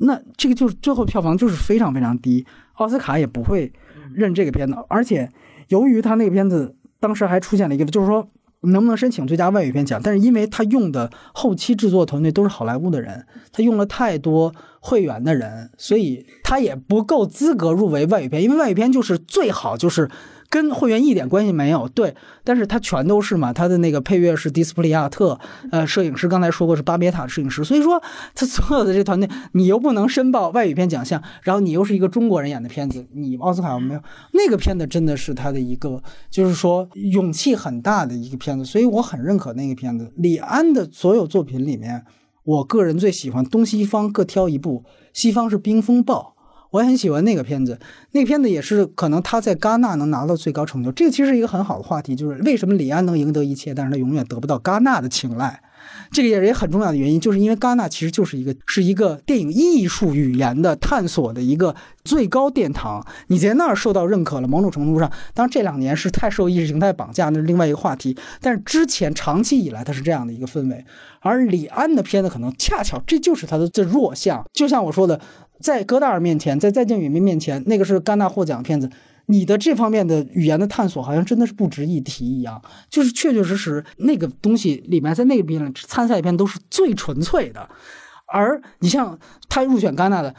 冰风暴和呃那个呃伍德斯托克，伍德斯托克甚至是颗粒无收。冰风暴呢去拿到了编剧奖，他就是应该拿到了编剧奖，就仅此而已了。因为我觉得，确实那个片子还算是相对来说，他讲两代人，他是讲的一九七三年发生在美国那个地方，也是一个原著小说，好像也是一个女作家写的一个原著小说。那个其实我觉得也是，就是可以通过一个家庭去整个影射当时水门事件之后，整个美国是处在一个谎言的一个氛围当中。那么他讲两代人，包括那包括有这样整个的一个。过程的这样的一个事情，所以我觉得这个是非常有意思。我们赶紧抓紧时间来问一下吴奇，对你，你对于李安之前的作品，你最喜欢的电影是哪个？赶快简单来说说，对吧？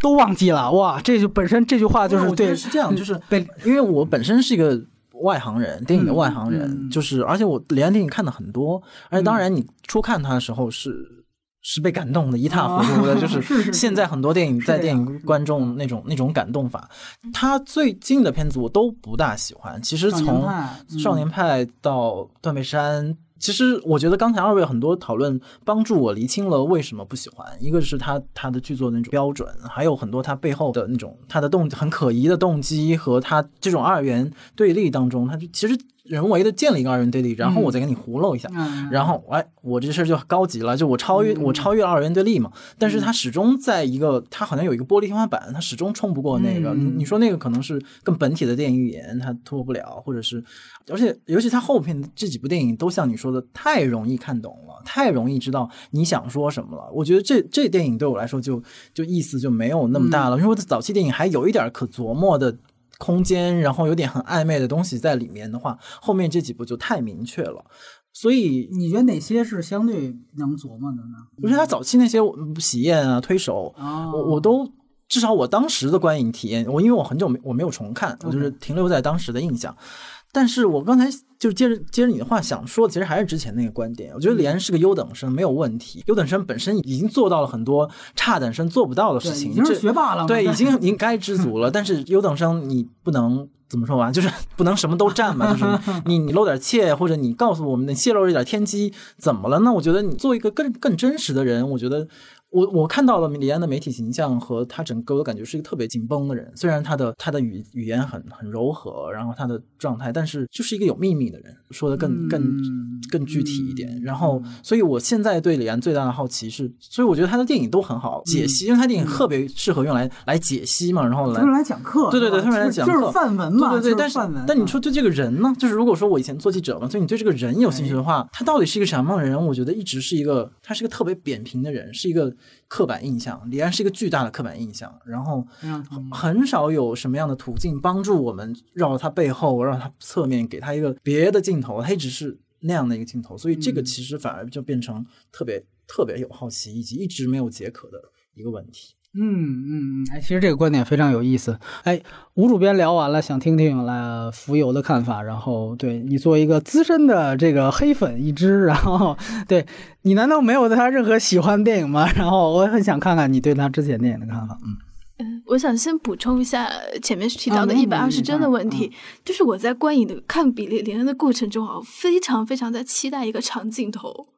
啊，就是因为因为。给到我一个长镜头的，我就能在一个相对稳定的一个视觉效果里面，我能够看到很丰富的前中后景，能够看到调度啊，这些是，所以我觉得一百二十最适合拍的就是 长镜头了。我甚至当时边看都边在想说，如果能用一百二十帧去拍老塔牺牲最后烧房子的那个镜头该有多好。但是比利林恩里面，我始终都没有等到这样的一。个镜头或者任何一个能让我觉得前中后景的设置都有意义的呃物件的一个层次的镜头，这些都没有，所以这也是我失望的过程。呃，李安导演的作品的话，就像之前我们说到的，是把它当成一个范本吧。我初学电影的时候，就是在上视听语言课，大家就是在分析喜宴，在分析饮食男女。分析他怎么的那些很基础的拍法，包括怎么去处理矛盾冲突。很巧的是，我一直都没有看《推手》，《推手》是我大概在三四年前在看的吧。这个时候我已经有了一定观影经验的时候，我再看《推手》，他的水平应该是跟前两部差不多的。嗯，对，再看的时候我就觉得太过于浅显了。嗯，对，他简直标准到让你觉得。是很无趣的一部作品。嗯如果是回归到一个很不是任何评论啊这样的观感的话，那肯定断背山也很打动我啊。嗯那个那个色戒的故事讲的也很好，但也就仅此而已吧。或者是停留在少年派的视觉，也就、嗯也就是这样。嗯我一直都说了一个还蛮得罪李安粉丝的话，就是我觉得他是一个很勤勉上进，但是是一个天赋不足的二流导演。嗯嗯，哇，你这 你这个评价确实是是有点也是有点狠，对对对对，啊啊啊，就比如说刚才我们举例举到韦斯安德森，他确实是一个好学生的型，但我就特别喜欢他。哦，是吗？对，就至少他很精致，他给到的你的东西永远是那种很小的。你你是你是他的黑粉是吗？对，没关系，那他给到你的东西是很很是甜点一样，很精致、很小的东西，他也没有什么太大的野野心去设计什么人性啊 这种的东西，他只是想把它做得更精美，颜色更好看，然后镜头运用的更自如一点，就这样就好了。那李安导演，嗯，虽然他说他自己的创作过程很艰辛，但是我有点摸不准他到底在往哪个方向探索。嗯，哎，这个我觉得是一个，而且我觉得开开始你提到一把是真的开始那个话题，我想补充一点，恰巧你的疑惑，我倒能够让我有一点点理解他为什么。不断的就是圈出强调，呃，黑白彩色，就是因为你提到的中场调动一场戏，它的信息量太大了。你看到它的所有的东西都太清楚了，所以说你不知道眼睛往哪里放。所以我在想，是不是他前面做这样突兀的变化，呃，就是就估计想到了，是不是观众，嗯，很多个场景都会出现这样的问题，所以他能处理强调的时候，尽量就用这样的手段，以至于他的电影手段。呃，显得就这么低级，但是呢，我觉得这个只是我给他找到的理由，但不是为他辩护的借口，是在于那如果你是因为技术导致了你要把电影语言低级化，然后来让观众明确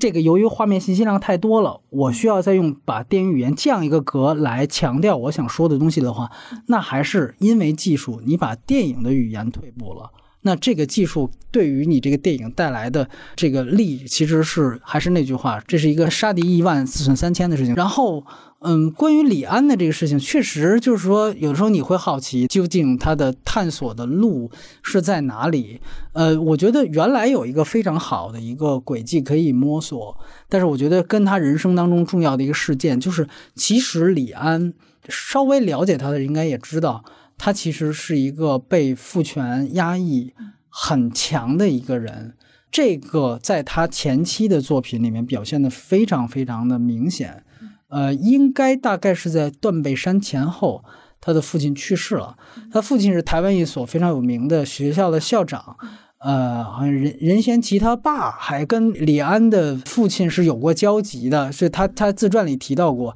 呃，好吧，我必须承认，原来我初级接触电影的时候，我是李安的很狂热的爱好者。我看过他的所有的电影和他所有的传记和他所有的书籍。呃，当然，我非常不屑于到现在还去参加。我我们另外一位嘉宾薄晓莲当时在微博发了一个一个朋友圈，他说，嗯、呃，比林大概上映两三天那时候，我还在国外，我就看他说，他说我的朋友圈最近变成了一个，呃，第一天是啊。我们比谁先看了一百二十帧，第二天是我们比谁更懂李安，对吧？就是这种啊，我就觉得非常理解这种朋友圈作文大赛这种感觉，因为我周围人都是干这个的。我不想说这些事情，就我其实也很 no no，呃，但是我想说就是。我还是从我自己的角度出发，你会发现确实，呃，因为他大概在他的刚才提到他的父亲是说岔了，在断背山前后去世了，所以在断背山之后的作品，他的父权这个形象其实要削弱好多好多。那在他之前，你会发现父亲三部曲是最明显的，你可以说，其实推手是从父亲的角度切入。就是从父亲去看呃年轻人，然后呢，喜宴某种程度上是从年轻人角度去切入。父亲作为一个闯入者，父母作为一个闯入者进来，哎，那我们怎么办，对吧？呃，已知男女是最后一步嘛，三部曲最后一步，看看起来是像一个中和。那到其实像与魔鬼的共济，刚才提到了，里面父亲形象其实也非常强。两个男主角托比马奎尔和他的搭档，呃，都是因为各自父亲的死而有了一个人生的一个变化，一个变化。包括这一部，甚至比利林恩，都是如此啊。当然，绿巨人我们老忽略谈的绿巨人，其实我们在《奇异博士》那部电影把绿巨人当做参考范本聊了很多很多。那个片子基本上就是一个杀父的过程，那是一个他与父权较量的过程。其实绿巨人 反倒是他所有电影里面，我觉得去真正外化他跟他父亲冲突的这样的一个电影最明显的一部，反倒是这个漫威的片子，就是。这个我觉得就是特别有意思，也也恰巧，呃，就是串起来了。吴主编刚才说的，就是说他隐藏了那么久，但是我觉得真正他真正表达自己内心的最多的，他跟他自己父亲，他跟他家庭关系最多的，反倒是那一部评价最低，然后看起来最爆米花的绿巨人。那为什么他爆米花？为什么他就是评价最低？那是因为大家其实想看爆米花。大哥，你给我讲了一个你们家的事儿，就是这个，我觉得是最强烈的。大家一定要注意，这个很多稍微了解李安都知道，他视伯格曼为精神偶像。他在伯格曼死之前还去了法罗岛，去应该朝拜吧，算是一种朝拜，去见了伯格曼。那伯格曼当时距离他去世就没多久了啊。伯格曼据说好像还就是拒绝过伍迪·艾伦的朝见，但是见了李安。对对对对，拉斯冯提尔，对对对，你如果看过达尔伯格曼就知道，你会明白，因为伯格曼其实他在那样的一个就是马丁路德教派那样的一个宗教环境下成长，伯格曼本身是非常压抑的一个人，他跟他的父亲也是有那层关系，所以李安其实某种程度上就是一个粗浅版的伯格曼，你通过他的很多东西是能够达到伯格曼的，所以这是我以前经常说，诺兰是从可能法国新浪潮很多手段把。他直白化了，外化了，真正对于时间的描绘，他把它盗梦空间化了，经济穿越化了。李安跟伯格曼也是一个关系，他是你通往大师的一个桥梁，他是一个是一个捷径。你看他的片子，你会再往上一步，你会看到伯格曼在说什么。那我这里又想到一个事儿，就是他在达尔伯格曼里面，他说，因他最喜欢伯格曼电影是《处女权》，对，那《处女权》那一部，他说我第一次看到里面最打动人的一幕是伯格曼的镜头。在主角的背影，对，去照他的背影。他说那一刻，我第一次知道了，电影原来不拍正面、不煽情也可以感动人，甚至这个东西，这个留白更重要。所以他后来选择了在拍断背山的时候，处理最后那一场戏的时候，怎么样？哦，猎人失去了我，怎么样？包括你记得断背山有一幕，经常被大家作为桌面的那个，就是两个人在。背影的，他就直接说：“这个我的整个角度全部都来自于处女权。”就我知道，我拍他们的背影，可能给给予观众的感动要更多，要更大。当时我就看，我觉得反倒到比林，哇，你不断的在给前景，你不断的在直白的对你，你到底是为什么？所以嗯，无所谓，因为假面里面有大量的面部特写，所以这部是致敬打假面是吧？一部致敬一部，对吧？嗯，就是恰巧想到了。这个事儿，嗯，但是我觉得确实就是说，你会发现他跟他父亲的纠结，那其实到后来的片子就少很多。但是我想说到比林有一点回去是在于，你注意到这里面父亲一言不发，他好像已经失去了某种功能，但他其实这一切事件的真正的决定者，和因为他的决定才让这一切事情发生。就是你会发现，这里面父亲形象仍然是李安原来那种电影当中的一个巨大的父权阴影在那里。我不说话，然后我就在旁边，那个他的妹妹在吐槽。说白了，这是一个老五毛嘛？他的父亲是一个老五毛，就是你必须，我的儿子必须要为国效力啊！美国去哪儿打仗，我必须要出一份力。我现在已经断胳膊断腿了，但是我的儿子要继续，那是典型的一个呃老的爱国主义的一个共和党的一个坚定的支持者。OK。那你就会发现，当这个桌饭桌上这个目光女在那儿颇有微词的时候，她只需要几个声音啊，只需要几个表情，你会发现，那通过也是其他的这个信息交代啊，为什么呃她被保释出来的？她保出来条件是什么？都源于她的父亲，所以父亲在这里面。反倒我觉得这个又是他，哎，有有点他原来电影的光彩，就是在他父亲这个形象。你看，这个父亲是他琢磨最少的一个形象，但是就很管用，就很妙。就为什么其他很多角色太多了，就反倒大家觉得啊，好吧，就是属于。当然也有人说什么，我就我我也是瞎想，就是史蒂夫·马丁他有拥有一个德州的那个橄榄球队嘛，因为我们都知道原来。小布什是德州的一支橄榄球队的老板，所以大家就会想到这个肯定又是在影射布什，但是好像这个也太肤浅了吧，对吧？就是哦，他是老板，你就也来来一个老板，就反倒还不如就是，当然也是李安他为自己的绿巨人当时的口碑洗白，他就说其实我的绿巨人当时是在讲，就绿巨人是美国军队制造出来的一个大规模杀伤性武器。然后他们在美国本土试图消灭这个大规模杀伤性武器，而他拍摄的时间点正好是伊拉克战争。他就在说，其实我的整个《预言人》讲的是这件事情。所以你会发现，那如果是讲伊拉克战争的话，哎。绿巨人反倒比这个片子的这个 影射的东西要高级的多。你你这个东西，你你啊是是这么回事儿，对吧？但是其实你表面是另外一个故事，那我觉得反倒都更有意思一些。嗯，对。但是另外一个话题，我想说的其实就是。就像你们俩刚才已经涉及到的，关于他在内地的这个事情，嗯，就是被封神了嘛。现在光叫安叔好像不够，得叫安神。哎呀，我是说这个是补脑液吗？是这有一个 安神补脑液是吧？就确实是可以是是洗脑液，我觉得这个是很有意思。嗯，我最让我觉得特别有点不可理解的是一个什么事情？就不都不是比利林。就是之前在上影节，我不知道两人肯定记得，就上影节当时是有一个论坛，然后是把李安、徐峥还有几个人叫到一起，然后去聊了一聊，是腾讯办的活动，好像是。然后聊完之后，就有几个几篇公众号就把这个稿子出来，大概那个意思就是刚才吴主编提到，就是中国现在各种都要冲第一，但是李安。根本不顾这些，然后给你泼了一冷水，让你冷静了一下，然后大家就一下子就觉得我靠，这个才是真理。然后又结合当时有一个非常强的一个小的背景，是当时暑期档的票房又不如去年，然后大家又借着这个，这是一个大数据的这个硬支撑的一个，说说为什么不如去年，就因为你拍的烂。为什么拍的烂？李安说了，你看你应该怎么怎么拍片，你应该如何如何，就那个。当时我就那个文章，我记得有几篇都是十万加传播，朋友圈刷屏的在转，就安叔还是一言九鼎啊，这个那个的，真的是，哎呀，我当时我有一个感触是什么？我就当时想到正好奥运会那个中国男篮在奥运会也是一场没赢全败，然后我就想到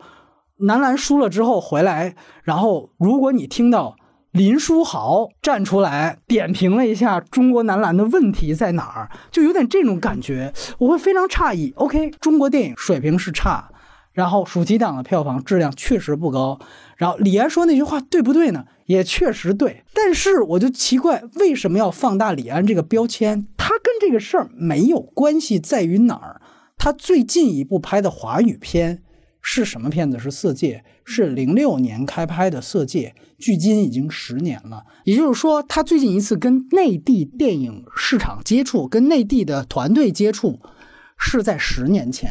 那那个时候的中国电影跟现在完全不一样了，对吧？那是几何式增长。所以他是以什么条件和资本？他凭什么说出对于中国电影的这些话呢？当然，他有资格评价，就像我们也可以随随便便评价好莱坞工业体系一样。但是他那他只是一个路人评价，就像我们一样，他是一个路人评价，他并没有更高的光环性。更并没有说因此是李安，所以我觉得放大他的话，就像你去放大林书豪去评价 CBA 一样。这哥们儿除了他同根同源是个黄种人之外，他跟你中国这本土的篮球一点关系没有。他对于他那儿的了解，还不如可能你本土的一个什么评论员的这个观点来的可能更有力道。所以这个其实就是神话。我对李安或者对比李林恩本身没有恶意，但是我对于这些。神话东西非常反感，所以我觉得这个也确实是一个很值得讨论的东西，就是是不是因为中国人有自古以来的奥斯卡情节，然后我们也确实本身就是有一个美国电影最牛逼，如果有一个能够进入到美国电影的，还能拿到奥斯卡的人，是不是因为这样的一些，再加上可能人格上的，刚才两个人说的，我们中国可能更喜欢谦谦君子的形象。所以这也是我想待会儿就问两位的，就是为什么一步之遥一下子姜文就神坛上低下去了？因为姜文是一个非常狂啊，这个那个，好像很多人在你《让子弹飞》票房大火的时候，我说不出什么；然后《鬼子来拍》确实牛逼，我也说不出什么。但是我就是觉得行牛逼啊！我现在表面上我给你客客气气的，等你哪天好吧，就好像总是后面憋着这么一批人，终于到一步之遥出现口碑问题时候，马上这帮人就是如脱缰野马一样狂黑，是不是因为这个原因，所以比利林恩也出现了一个巨大的口碑陡坡，但在中国就没有发生。我很好奇这个神坛的事情。我昨天晚上波比约我录节目，嗯然后我来不及重看片，也来不及查资料，啊我就特别对不起你我就特别好笑的看了二十分钟《鲁豫有约》采访李安的那啊，一是这次吗？对他们专门去台南那边去探班，呃，哦就是之前在台湾宣传的那段时间哦，我知道，我知道，我知道。对他们安排了一排一天的行程跟着李安，但我没有看完。鲁豫就问他一个问题，说你有没有觉得你自己被摆到神坛上？李安就做了一个特别可爱的表情，然后说一点点啦。这样啊，这肯定就是很讨好观众。再一个，我觉得，嗯比如说我平时在采访的时候吧，嗯如果碰到觉得这个成片不理想的时候，导演说的都是，比如说把它归因于审查制度，啊，不能过审，或者是拍电影的艰难啊，什么剪辑啊，或者是钱不够啊。对对对，都归 归结于这些。但李安嗯他不是，他的态度就是说，我已经呃在这个片子上尽了我最大的力。比如说，他昨天提到，他说我非常对不起我的家人，因为我把我所有的感情都给了我的演员。嗯，在他们面前暴露我最真实的情感，去教他们怎么样走入人物的内心，去交流他内心的困惑，这样子，你会感觉到他，他对他的电影，我们就不说成片的那个嗯效果，他对他的演员至少他是非常非常真实的，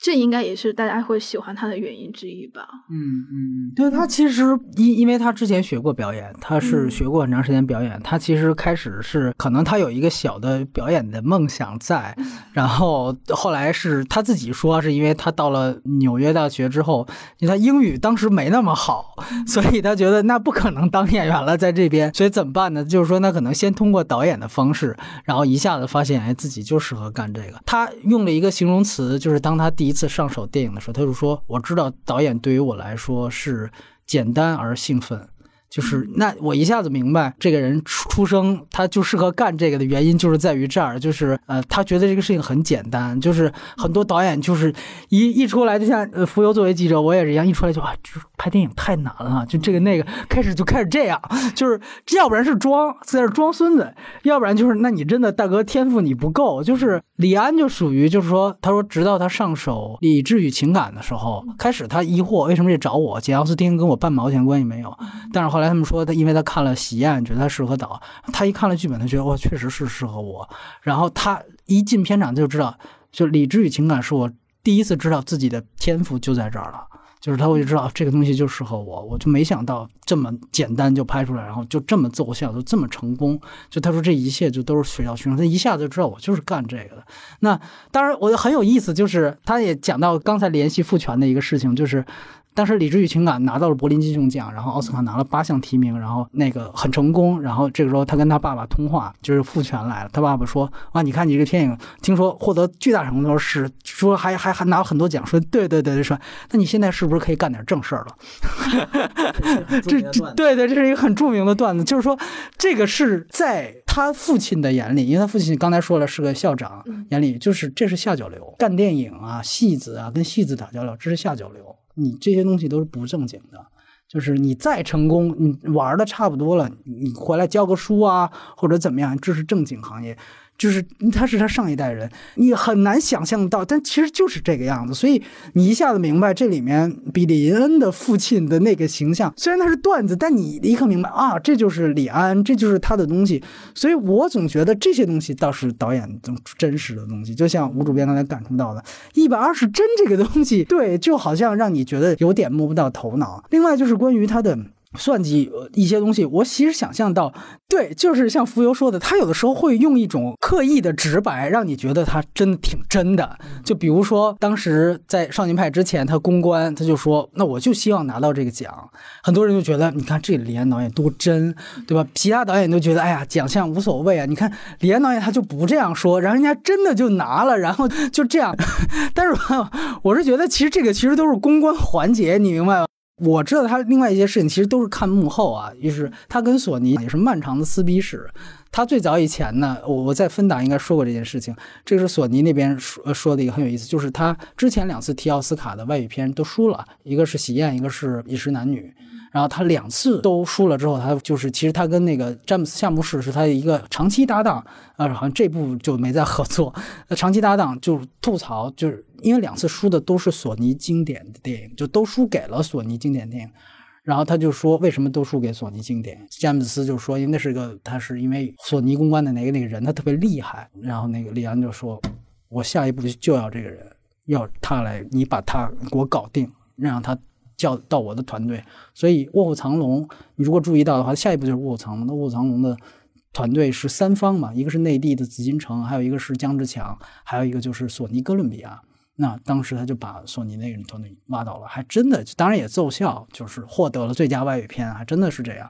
当然了，你你也得说，就是你拍一个三枪，你你公关再强你也拿不到，这个是他有本事的地方。所以我我不想以偏概全，他确实他东西确实好，而且我觉得另外一个李安非常不容易的地方，因为我踩了其他导演，我就后来回去想李安，我觉得挺厉害的，在于。因为我们知道奥斯卡是一个投名状，是一个好莱坞的准入门槛。你获得这个奖，真的对于你在好莱坞的发展有帮助。就是如果你拿到奥斯卡外语片奖项，你哪怕一句英语不会，都会有好的大制作来找你，这是一定的。甚至你像那个《蒙古王》的那个那种导演，就属于只是拿个提名，孙红雷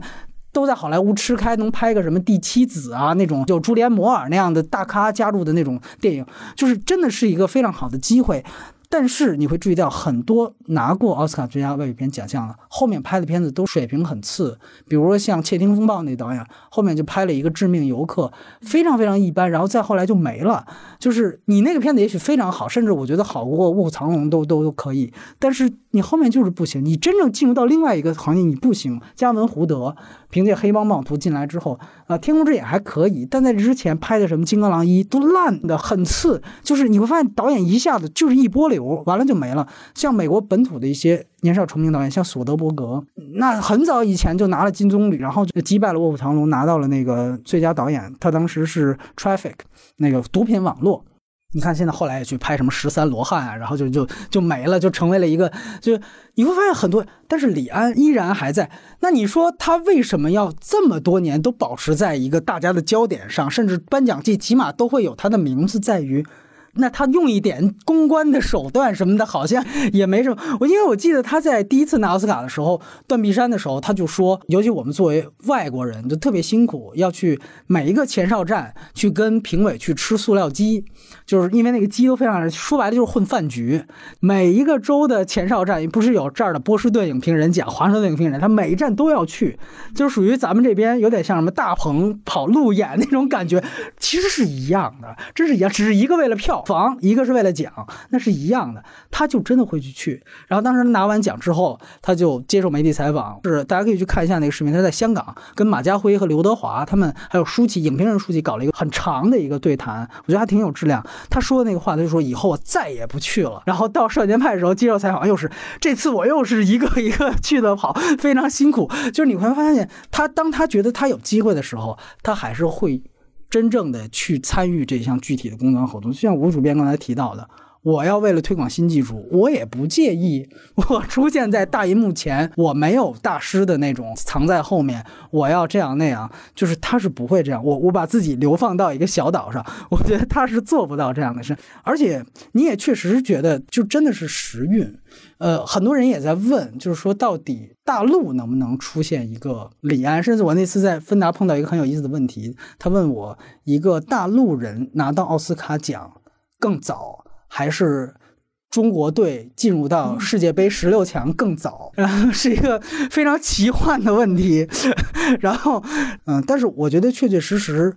就是大家把李安跟张艺谋就一直在不断对比，甚至我还见过，就是为什么天才就变成两极了？就张艺谋是就这样了，就傻逼了，那个就牛逼了，就他们的起点比本来是张艺谋高的。嗯，虽然我就觉得这明明是两代导演，张艺谋应该侯孝贤是一代的，但是我很好奇这个问题两位的看法。因为刚才他说看那个《鲁有约》，我想到我国南台有一个什么一年级，就是一个在上海戏剧学院做年轻演员那个培训的一个李安连连那个都去一个真人秀，但他他去了，然后。然后他他出现了，陈建斌带着两个小孩儿，戏剧学院学生跟他男孩跟他聊了一会儿，可能五分钟十分钟，我就刚好看到，然后看到那个年轻的戏剧学院的男孩上来就问李连导演：“你觉得如果我想演你的电影，我还需要哪哪些可以做到什么事情。首先，我觉得这首先是个很愚蠢的问题嘛，就是你你是谁呀？你就要演李安的电影？你就是这这跟所有的那个中国观众对于李安的那种单方面的热情是一样是一样的。我觉得是 集中的爆发。然后那李安当然很谦虚啊，就给了一些看起来。很正确，但其实什么 也不是什么都没说的 答案，就是对微微笑嘛。其实想说这个是想说，这其实里面两事儿，就一个是那个小孩儿和他背后带来的那种大家的心态，这是我们的问题。我觉得说白了，这和李安没关系，你就别别赖人家，他爱怎么说怎么说，然后你怎么听是你的事儿。那你自己非要把人家说的话当圣经，那是你自己傻逼。但是李安本身，我觉得他没有太大问题。而且刚才就是你们聊天的时候，我突然想到，就是而且你说他。不是他觉得这事容易吗？当导演，对对，我觉得他在我看来就有点像个演员，你不觉得吗？是是，就是他可能就把这个东西技术化了。他们就像你说，没有大师的包袱，他不觉得这是一个多么牛逼的艺术。他没有那些东西之后，他就把它当个技术活，一个故事怎么讲好，怎么怎么换不同的视角，用最好的方式，各种最佳的人员搭配，然后怎么样在既有的体制里面一步一拿高分。我觉得这些都没有问题。但是他太像一个演员了，包括我刚才提到了他自己的那种自我神秘化，然后他在人前的那种圆融和滴水不漏，就是根本就没有任何蛛丝马迹，只能在你刚才提到几部。作品当中露出来一点点，比如说父权的阴影，或者自己身上的东西，我在我看来，这都是演员的那种包装的方式。就是我得保护真实的自己，我没你们看的那么牛逼，我没有，我不是像我说的那样那么谦谦君子，我不是我演的那个角色。我觉得这个东西是不是和他早年那个演员有一点有点关系，莫名的关系啊？就是他太像个演员了，就是演的太好了，而且就是 在这场真实的表演当中，他进行了一场漫长的表演。哎，非常好。哎，朋友圈里谁更懂李？安来，现在交给浮游。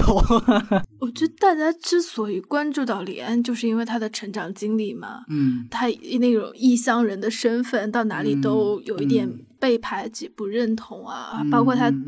最开始片子所探讨的那种中西文化的冲突。嗯，这个不是说什么大陆导演能不能出现李安这样的导演吧？嗯，只是说。李安的这种特性，他的经历，然后吸引了大家的注意，再加上之后有很多奖项的认可，所以大家把他捧到了一定的位置上。嗯，如果是回到这个问题，大陆能不能出现一个拍的好的导演，或者是拿奥斯卡的导演，我觉得是肯定没有什么问题的。嗯，但是出现。一个李安，或者是我们还需不需要再出现一个李安？那这个是肯定就不需要了。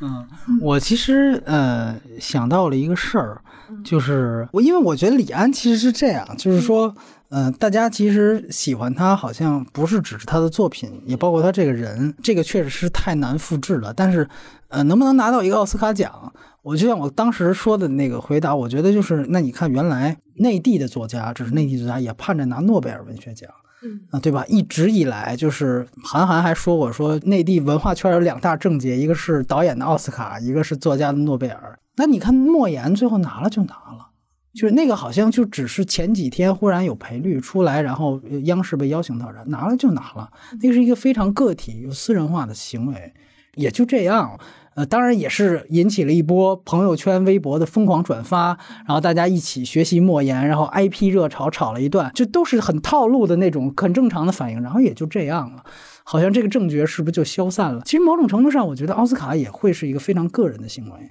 它不会代表说一个国家水平的一个，就我觉得现在都不要把它宏观化，它就是一个很个人行为。也许以后有一个，我觉得有可能是为为什么？比如李安他很重要的一个台阶，是因为他上了纽约大学，他在纽约大学拍出了一个很棒的一个毕业作品，然后那个毕业作品被 Good Machine 的那刚才提到了，呃，詹姆斯夏目士看到，双方有了那个合作，才有了推手。推手的大部分资金当然是来自于台湾，但其实它的承制方是美国的，从那个时候开始就是美国的公司，一直到后来的焦点影业，再到现在的。索尼，你会发现，其实确实它的留洋背景这个东西非常重要，不是说真正你学到了多少知识，这个可能更多还靠天赋呢。昆汀还什么都没学过呢，更多的是你有资源，你认识到这些东西，你的毕业作品是有一个更广阔的平台去展示。那比他天赋少很多的那个另外一个亚裔，我采访过的就是那个呃，那个叫 Now You See Me 的那个第二部的那个导演朱浩伟。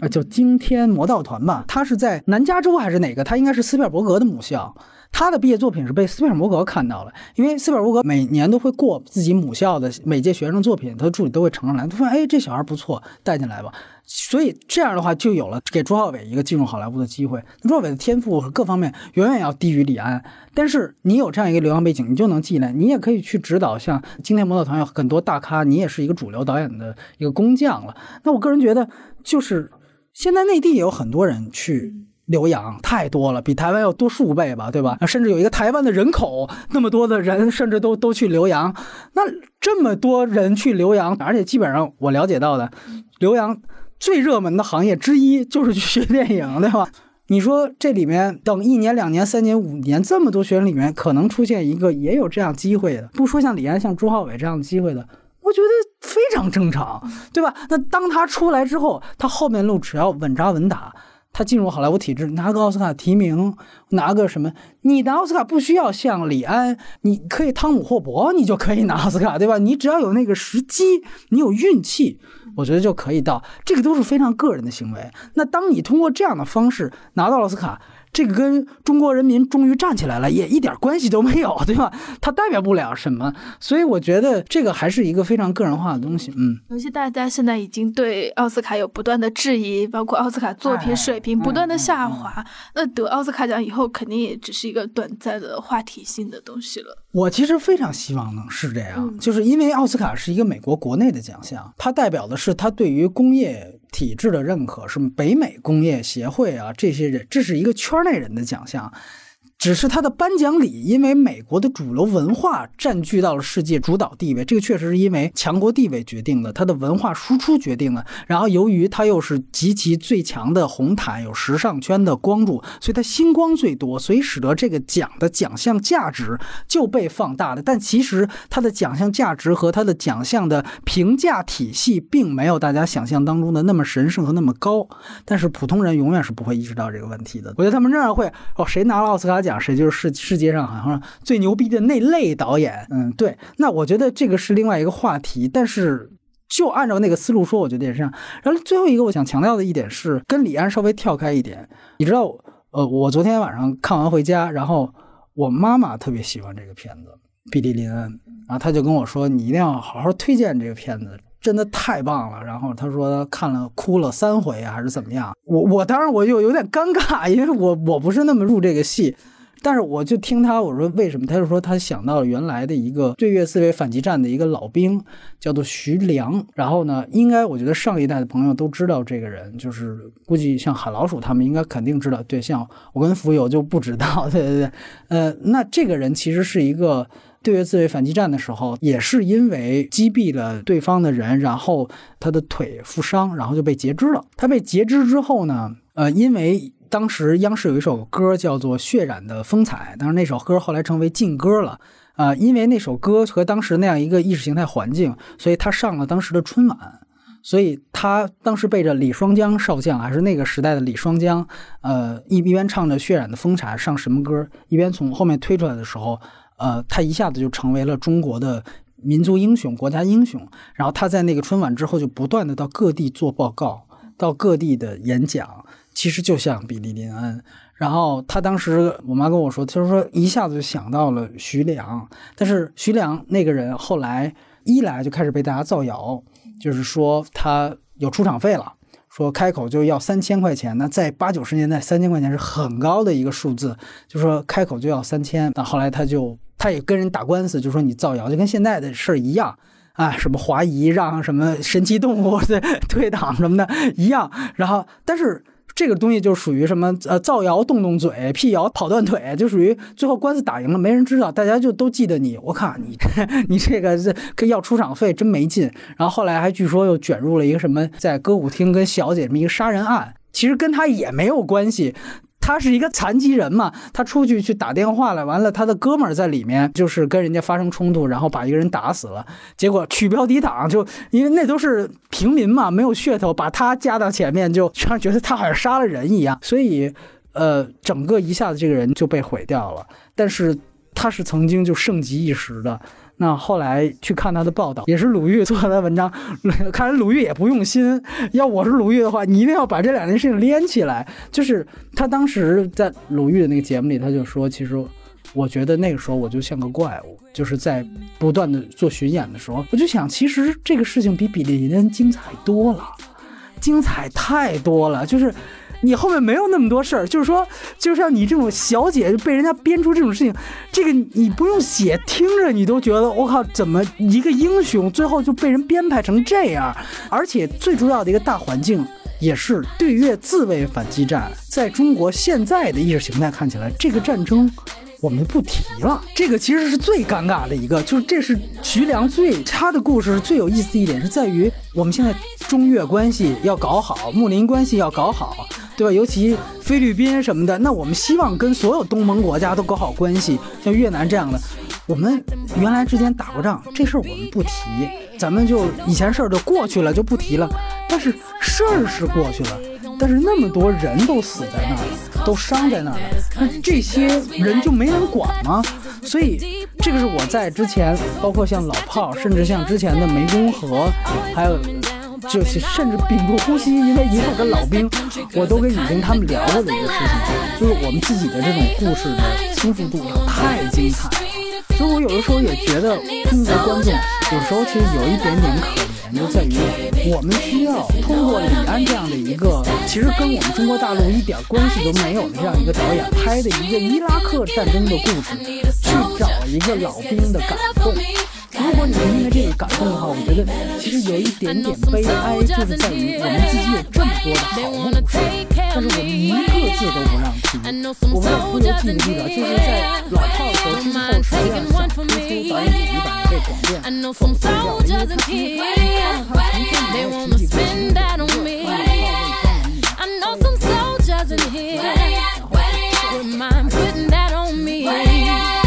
See, cash money is an army. I'm walking with purple hearts on me. You're talking to the sergeant, body marked up like the subway in Harlem. Call him Weezy F baby. Please say the baby. If you don't see me on the block, I ain't trying to hide. I blend in with the hood, I'm camouflage. Bandana tied, so mommy join my troop. Now every time she hear my name, she salute. I like them boys over there, they looking strong tonight. Strong tonight. Just might give one the on. Homie in the dickies in my zone tonight. He don't know it might be on tonight. Oh, he looking good and he talking right. He the type that might change my life. Every time he look at me, my girls be like, that one may be the one tonight. If it's status ain't hood, I ain't checking for him. Better be straight if you're looking at me. I need a soldier and ain't scared to stand up for me. Known to carry big things if you know what I mean. If it's status ain't hood, ain't hood, I ain't checking for them. Better be street if you're looking at me. I need a soldier and ain't scared to stand up for me. Gotta know to get dough and he better be street. I know some soldiers in here. Where they at? Where they at? They wanna take care of me. Where they at? I know some soldiers in here. Where they at? Where they at? With my